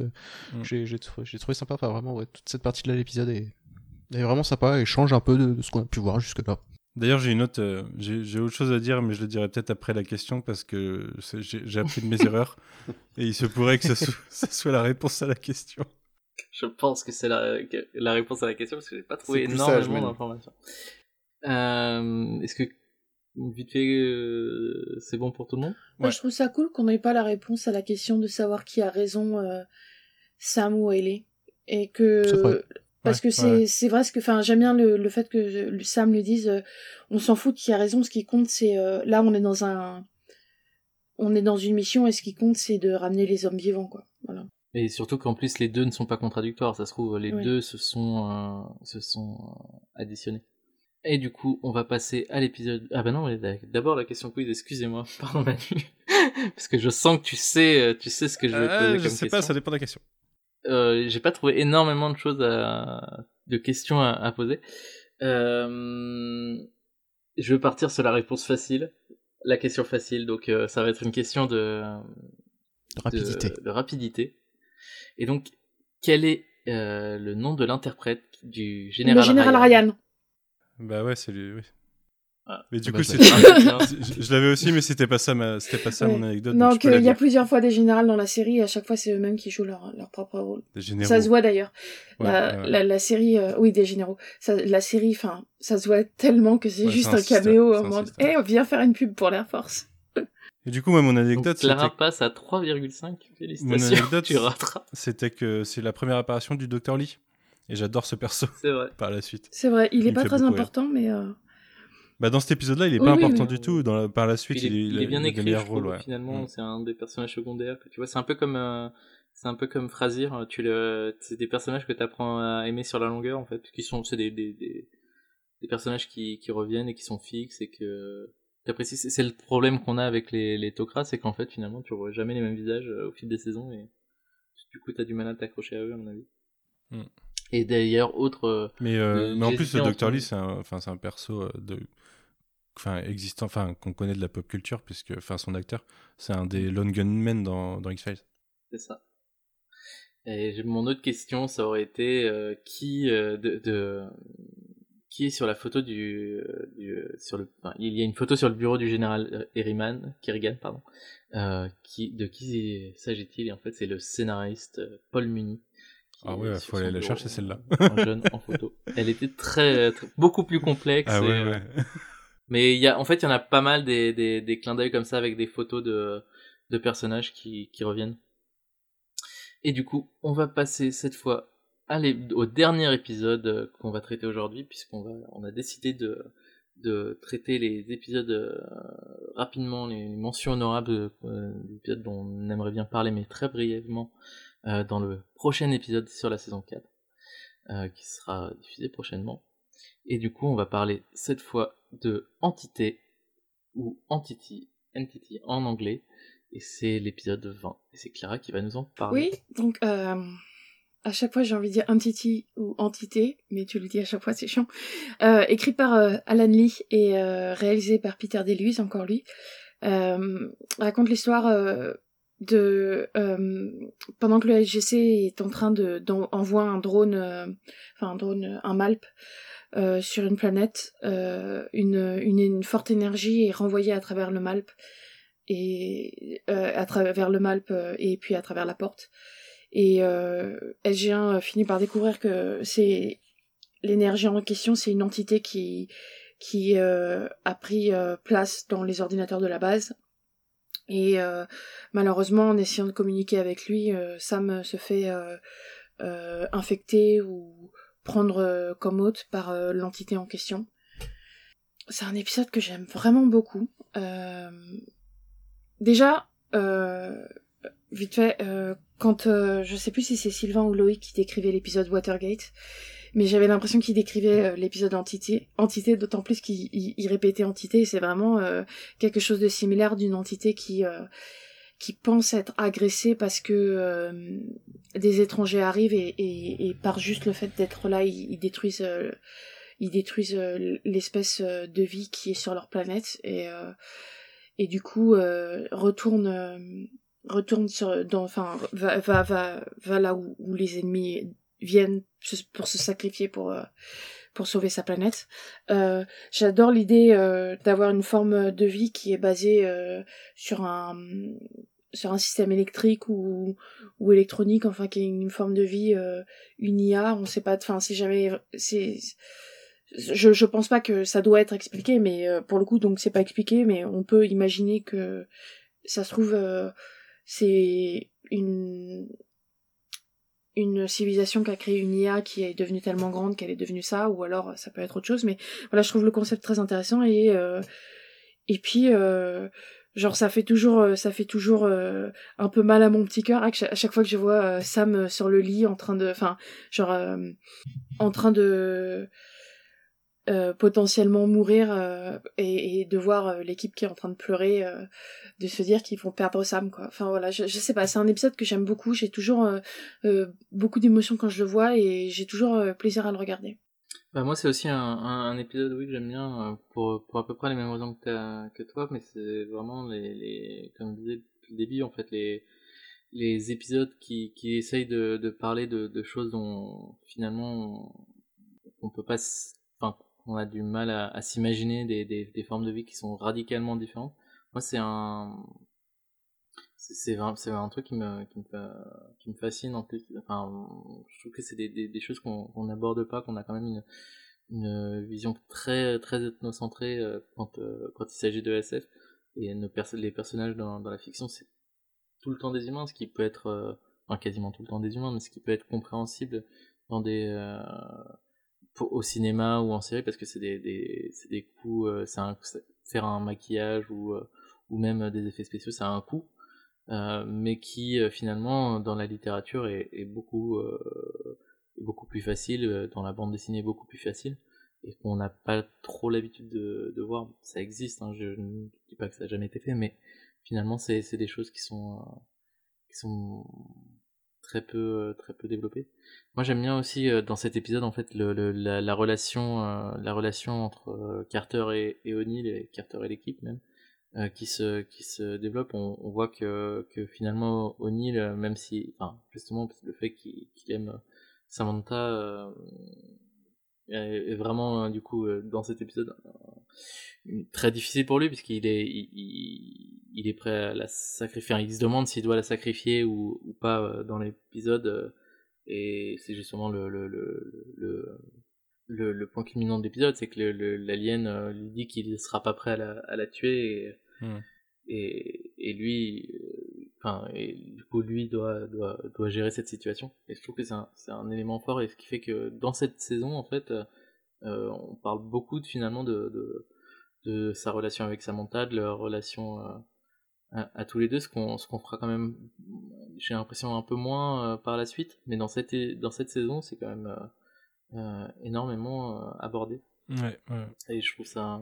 je trouve, je, trouve vraiment cette saison hyper forte sur les développements de personnages et les relations, et sur euh, et ça, ça, marche aussi pour cet épisode sur vraiment des plots de SF assez assez solides quoi c'est pas de la euh, Planet of the Week euh, tu découvres une forêt il se passe des trucs bizarres forcément quoi c'est vrai il y a vraiment des, des scénarios de SF qu'on qui peuvent être assez classiques mais que je trouve très solides dans leur utilisation il y en a plein dont on a parlé depuis le début de la saison là franchement elle m'avait étonné et au visionnage qui s'éloigne qui s'éloigne pas mal des, des Goa'uld, même si bah on, fait toujours, euh, on, en, on, en, parle toujours, mais c'est vraiment pas le centre de la. De la c'est normal parce que les, les Goa'uld, euh, du coup, ça doit être dans cette. Oui, c'est dans l'épisode. Euh, ça doit être celui dont on n'a pas parlé avec Anis, où il y a Tanit, Tanis, du coup, qui, euh, qui apparaît, qui est euh, à la base une larve du, d'une, de la pote, euh, de l'ex-amoureuse de Tilk, euh, qui fait croire qu'elle communique avec lui pour ensuite. euh, pour ensuite Elle euh, fait pas croire, elle, elle communique vraiment avec lui. Oui, oui, enfin, mais oui, non, mais la larve, la larve la fait croire qu'elle, Ouais. enfin, Ah qu'elle oui, pardon. communique avec son hôte, et pour au final donner Tanis. Et du coup, ça, Tanis, ça tease Anubis, donc ça tease plus tard. Donc c'est normal qu'on ait un peu moins de Gaoul en Mm. fait cette saison. Surtout que bah, la saison d'avant, Sokar, c'était pas ça quoi. Ça Je regardais, il y a, je crois qu'il y a moins de la moitié des épisodes qui, qui se passent euh, sur un autre monde. Et dans, dans ces Hmm. épisodes en question, euh, t'en as, euh, c'est genre, j'inclus l'histoire sans fin parce que ça se passe en partie. Quoi. Je regardais tous les trucs où ils ont Ouais. traversé la porte. Ouais. Par exemple, je mets pas tangente, enfin perdu dans l'espace parce que techniquement, enfin voilà. Mais Ouais, là, dans, dans cette saison, c'est presque un épisode où les, les Goa'uld sont, sont vraiment piqués, égale un épisode où on tue un grand maître. C'est...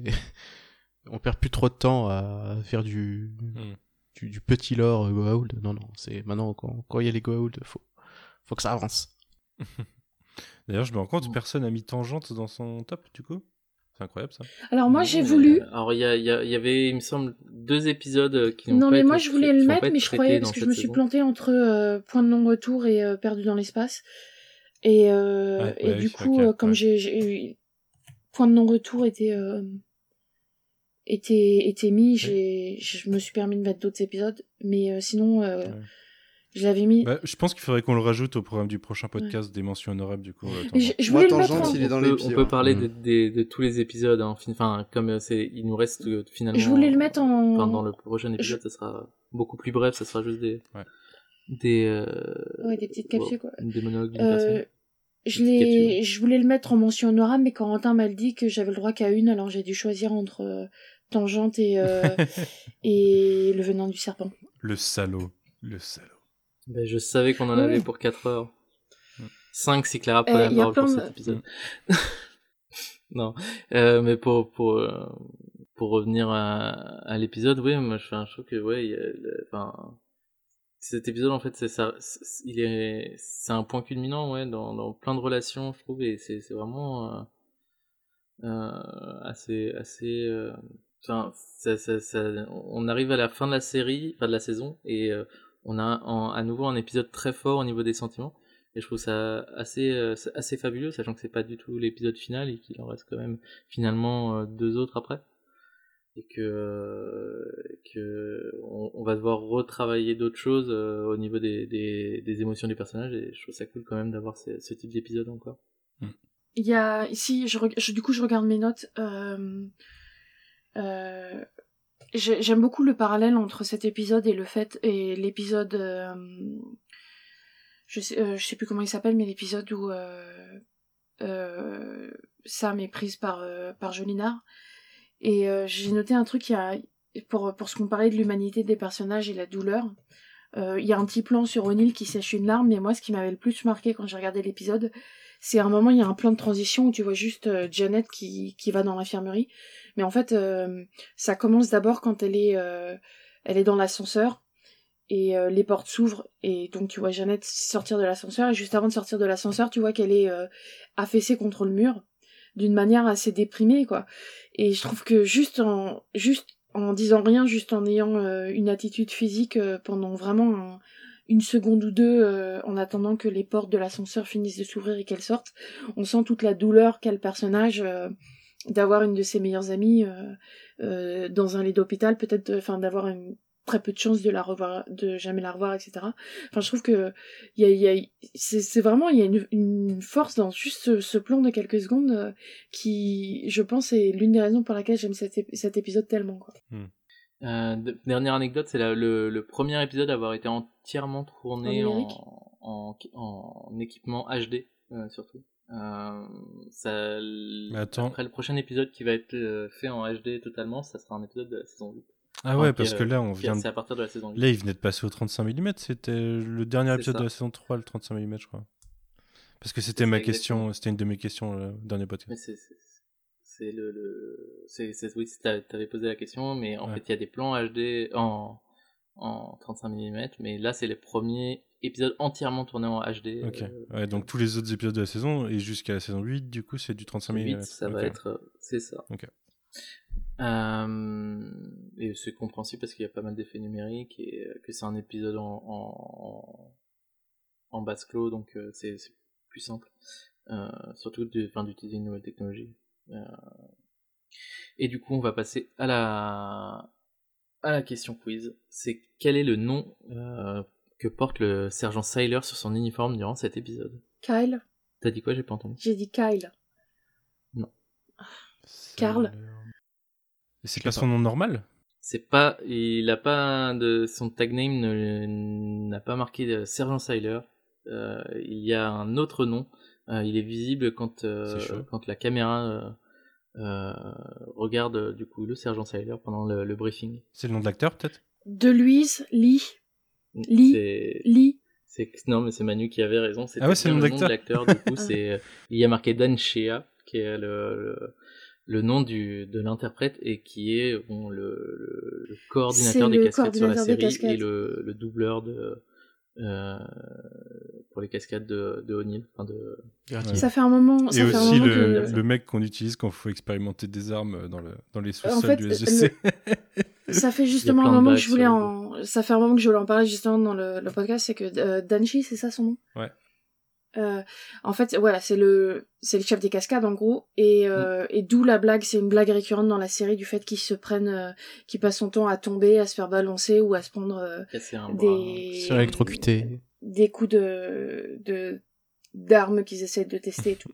Entre autres, un plan que j'aime beaucoup dans euh, que j'avais à l'époque où j'avais regardé, j'avais pris un, un passage de euh, euh, expérimentation hasardeuse où O'Neill le balance dans l'escalier et après l'air de n'en avoir rien à foutre de lui avoir pété l'épaule. Enfin, Moi, je me souviens voilà, très bien un d'une peu scène, mais c'est dans dans une saison plus tard, où euh, il teste une espèce d'arme, il est face à un mur et ça doit le, ça le projette contre un mur, un truc comme ça. Et puis, euh, il y a quelqu'un qui est étonné et les autres disent non, mais vous inquiétez pas, c'est son boulot. Il a l'habitude. je me demande si c'est pas dans Heroes parce qu'il me semble que c'est un moment où ils font visiter la base. ah, mais oui, ça doit être ça, ça va être dans Heroes. ouais. Mais oui, donc euh, les gens qui regardent, je leur conseille de, quand ils regardent, de faire attention et vous verrez qu'il se prend souvent des des, des, des coups euh, dans la série et c'est une blague récurrente. Ah, du coup, c'est Sylvester, le prénom de Sailor, je le découvre, du coup. je- Oui, il s'appelle Sylvester. Mais euh, du coup, son, son name tag est au nom d'Anchia, donc son nom de, le nom de l'acteur. Euh, si ça vous va, si vous avez rien d'autre à dire, on va, on va passer à la toute fin du podcast et on va, on va laisser euh, déjà commencer euh, Loïc euh, pouvoir nous dire s'il a des, s'il a des, des projets personnels dont il voudrait parler. Non, bah vous toujours me retrouver sur les podcasts de Star Wars en direct. Là, on a eu une petite série euh, où je vais être dans trois émissions d'affilée. Euh, les trois rares émissions qu'on va enregistrer en ce moment. Parce que je ne cesse de le répéter, mais peut-être qu'un jour l'activité Star Wars, euh, l'actu Star Wars va redémarrer. Mais en attendant, il y a plein d'autres choses qui nous animent. Et encore une fois, merci Manu pour toutes ces invitations. Bah, de rien, ça fait plaisir de t'avoir. Merci. Et toi, Sylvain, tu as, tu as des, des choses dont tu voudrais parler? Euh, ouais, bah, vous pouvez me retrouver sur mon Twitter, euh, Sylvain Charrois, CH0Y. Euh, à côté de ça, pas trop de, de fantasy, mais vous pouvez me retrouver sur puissancezelda.com euh, si, si vous voulez la, la, la solution de Skyward Sword HD qui est sortie, euh, elle, elle est bien au chaud euh, sur, sur, sur notre site. Et vous pouvez aussi me retrouver sur Kiss My Geek, où en général je parle plutôt de, de jeux de société, mais j'ai mes camarades qui parlent de, de plein d'autres sujets, que ce soit des, des jeux vidéo, ou euh, bah, plus peut-être plus des choses aussi en, en rapport avec la SF, ça nous arrive de parler de, de films, de séries, donc euh, n'hésitez pas à venir nous dire coucou. Et on peut vous retrouver tous les deux dans un YMCU, enfin dans des, des YMCU récents, du coup. C'est pareil. Et bientôt, peut-être, encore pour revenir sur What If. Ouais, ouais, mais ça, on n'a pas fait le planning On s'invite. de quand ça sera. Non, parce qu'on en Ah avait ouais. déjà parlé, mais. Il s'est invité il y a longtemps, t'inquiète pas. vous, êtes, euh, vous, vous- êtes les bienvenus tout le temps, de toute façon, il suffit de demander. C'est gentil. faut juste que ce soit dans mon Ouais, planning. n'hésite pas. Ça sera avec plaisir, Manu. Ouais, pareil, Manu. je, je, je, je me joins à Loïc, ça, ça fait super plaisir de pouvoir discuter comme ça de, et de Stargate et de cette saison 4 euh, avec, euh, on a aussi bonne compagnie. Et toi, Manu, est-ce que tu veux parler de, de quelque chose? Oh, bah, tu sais, moi, des Tu actus, j'en des ai. nouveaux euh, podcasts, des galaxies de podcasts qui arrivent ou... euh, ouais, j'en ai un que je devrais tourner le premier la semaine prochaine, je pense. Mais ça, je vous en ai déjà parlé. Il faut juste que je vous dise euh, quand est-ce qu'on tourne et que je détermine l'équipe du premier numéro. Euh, mais euh, je, je- voilà, ça, ça va arriver bientôt du coup. Ça commencera en août. Et sinon, euh, sinon bah, euh, plein de trucs. Là, il y a un Tales from the qui sort cette semaine au moment de l'enregistrement, donc euh, il est déjà sorti pour vous. C'est sur euh, Body Count chez Vestron et c'est particulier. C'est du Tortue Ninja version années 90, euh, Simon Beasley, c'est de l'ultra violence sans trop de Tortue Ninja en fait. C'est juste un prétexte à faire euh, 105 pages de violence. Euh, donc c'est pas, pas forcément pour tout le monde, c'est pas super intéressant non plus. Mais euh, on l'a chroniqué, vous pouvez venir écouter le, podcast. Et puis il y aura du YMCU bientôt, puisque comme euh, Loïc le disait, What If, ça recommence bientôt. Donc en août, euh, ça va commencer. euh, on- ça sera pas toutes les semaines, mais je pense que toutes les peut-être toutes les deux semaines, on fera un épisode What If, euh, quelque chose comme ça. Donc ça en fera 5 en tout sur la première moitié de saison. À ce que j'ai compris, j'ai cru comprendre qu'il y aurait deux moitiés de 10 épisodes. Ou, ou deux saisons de 10 épisodes, je sais pas, mais en tout cas, on en aura 10 et une autre salve plus tard. Et puis il y aura un épisode Modoc aussi de YMCU. Je suis euh, dans Shitlist toutes les deux semaines. Donc là, euh, hier, j'en ai tourné un sur euh, les super-héros avec Catwoman, Spawn et Suicide Squad. Donc un, un grand moment. Et, Gros euh, et Retour vers le Turfu, il doit y avoir l'épisode, euh, le dernier qui est sorti. Euh, Inglorious Bastards, du coup. Euh, ouais, pas mal de choses. Vous, suivez mon Twitter, vous me retrouverez dans un podcast tous les deux jours à peu près. Et Clara, tu as quelque chose euh, dont tu voudrais parler ou euh, non, euh, à part, euh, encore une fois, vaccinez-vous, buvez de l'eau et faites attention aux gens, euh, qui- aux serveurs et autres personnes qui accueillent du public. Là, j'ai mon passe sanitaire depuis aujourd'hui, du coup. Félicitations. Félicitations. Je vais pouvoir aller au Les, ciné. les Français euh, vont enfin pouvoir euh, vacciner, vont enfin pouvoir venir en Angleterre sans passer 10 jours de quarantaine, donc euh, je, je vais enfin pouvoir revoir des gens qui vont pouvoir venir me voir. J'ai vu que c'était en discussion, c'est pas voté ça encore, Clara. hein. C'était en discussion ce matin, ils ont dit, ils ont annoncé ça euh, cet après-midi. Ah, c'est officiel maintenant Ok, Ça sera effectif à partir de lundi. bah cool. Et du coup, je demande pas à Queen puisque elle est partie se coucher euh, puisqu'elle vient d'être vaccinée. Euh, mais euh, vous pouvez la retrouver sur euh, pas mal de choses. euh, Dans en temps, elle a la pastille X toutes les, toutes les semaines, Ouais. où elle parle des sorties mutantes VO de la semaine, en fait. Alors, euh, j'ai pas encore écouté parce que je suis en retard sur les mutants, mais si vous êtes à jour sur les mutants VO, n'hésitez pas à écouter. ouais. Et donc, moi, pour moi, vous pouvez me retrouver sur euh, mon Twitter, comme d'hab, normalement. Si vous suivez le, le, le Twitter de l'émission, normalement, euh, c'est assez facile de me retrouver. Euh, et du coup, on vous dit bonne soirée, ou bonne journée même. Et on vous dit à bientôt. Salut Ciao, À ciao. plus. Bye. Salut, à Salut. plus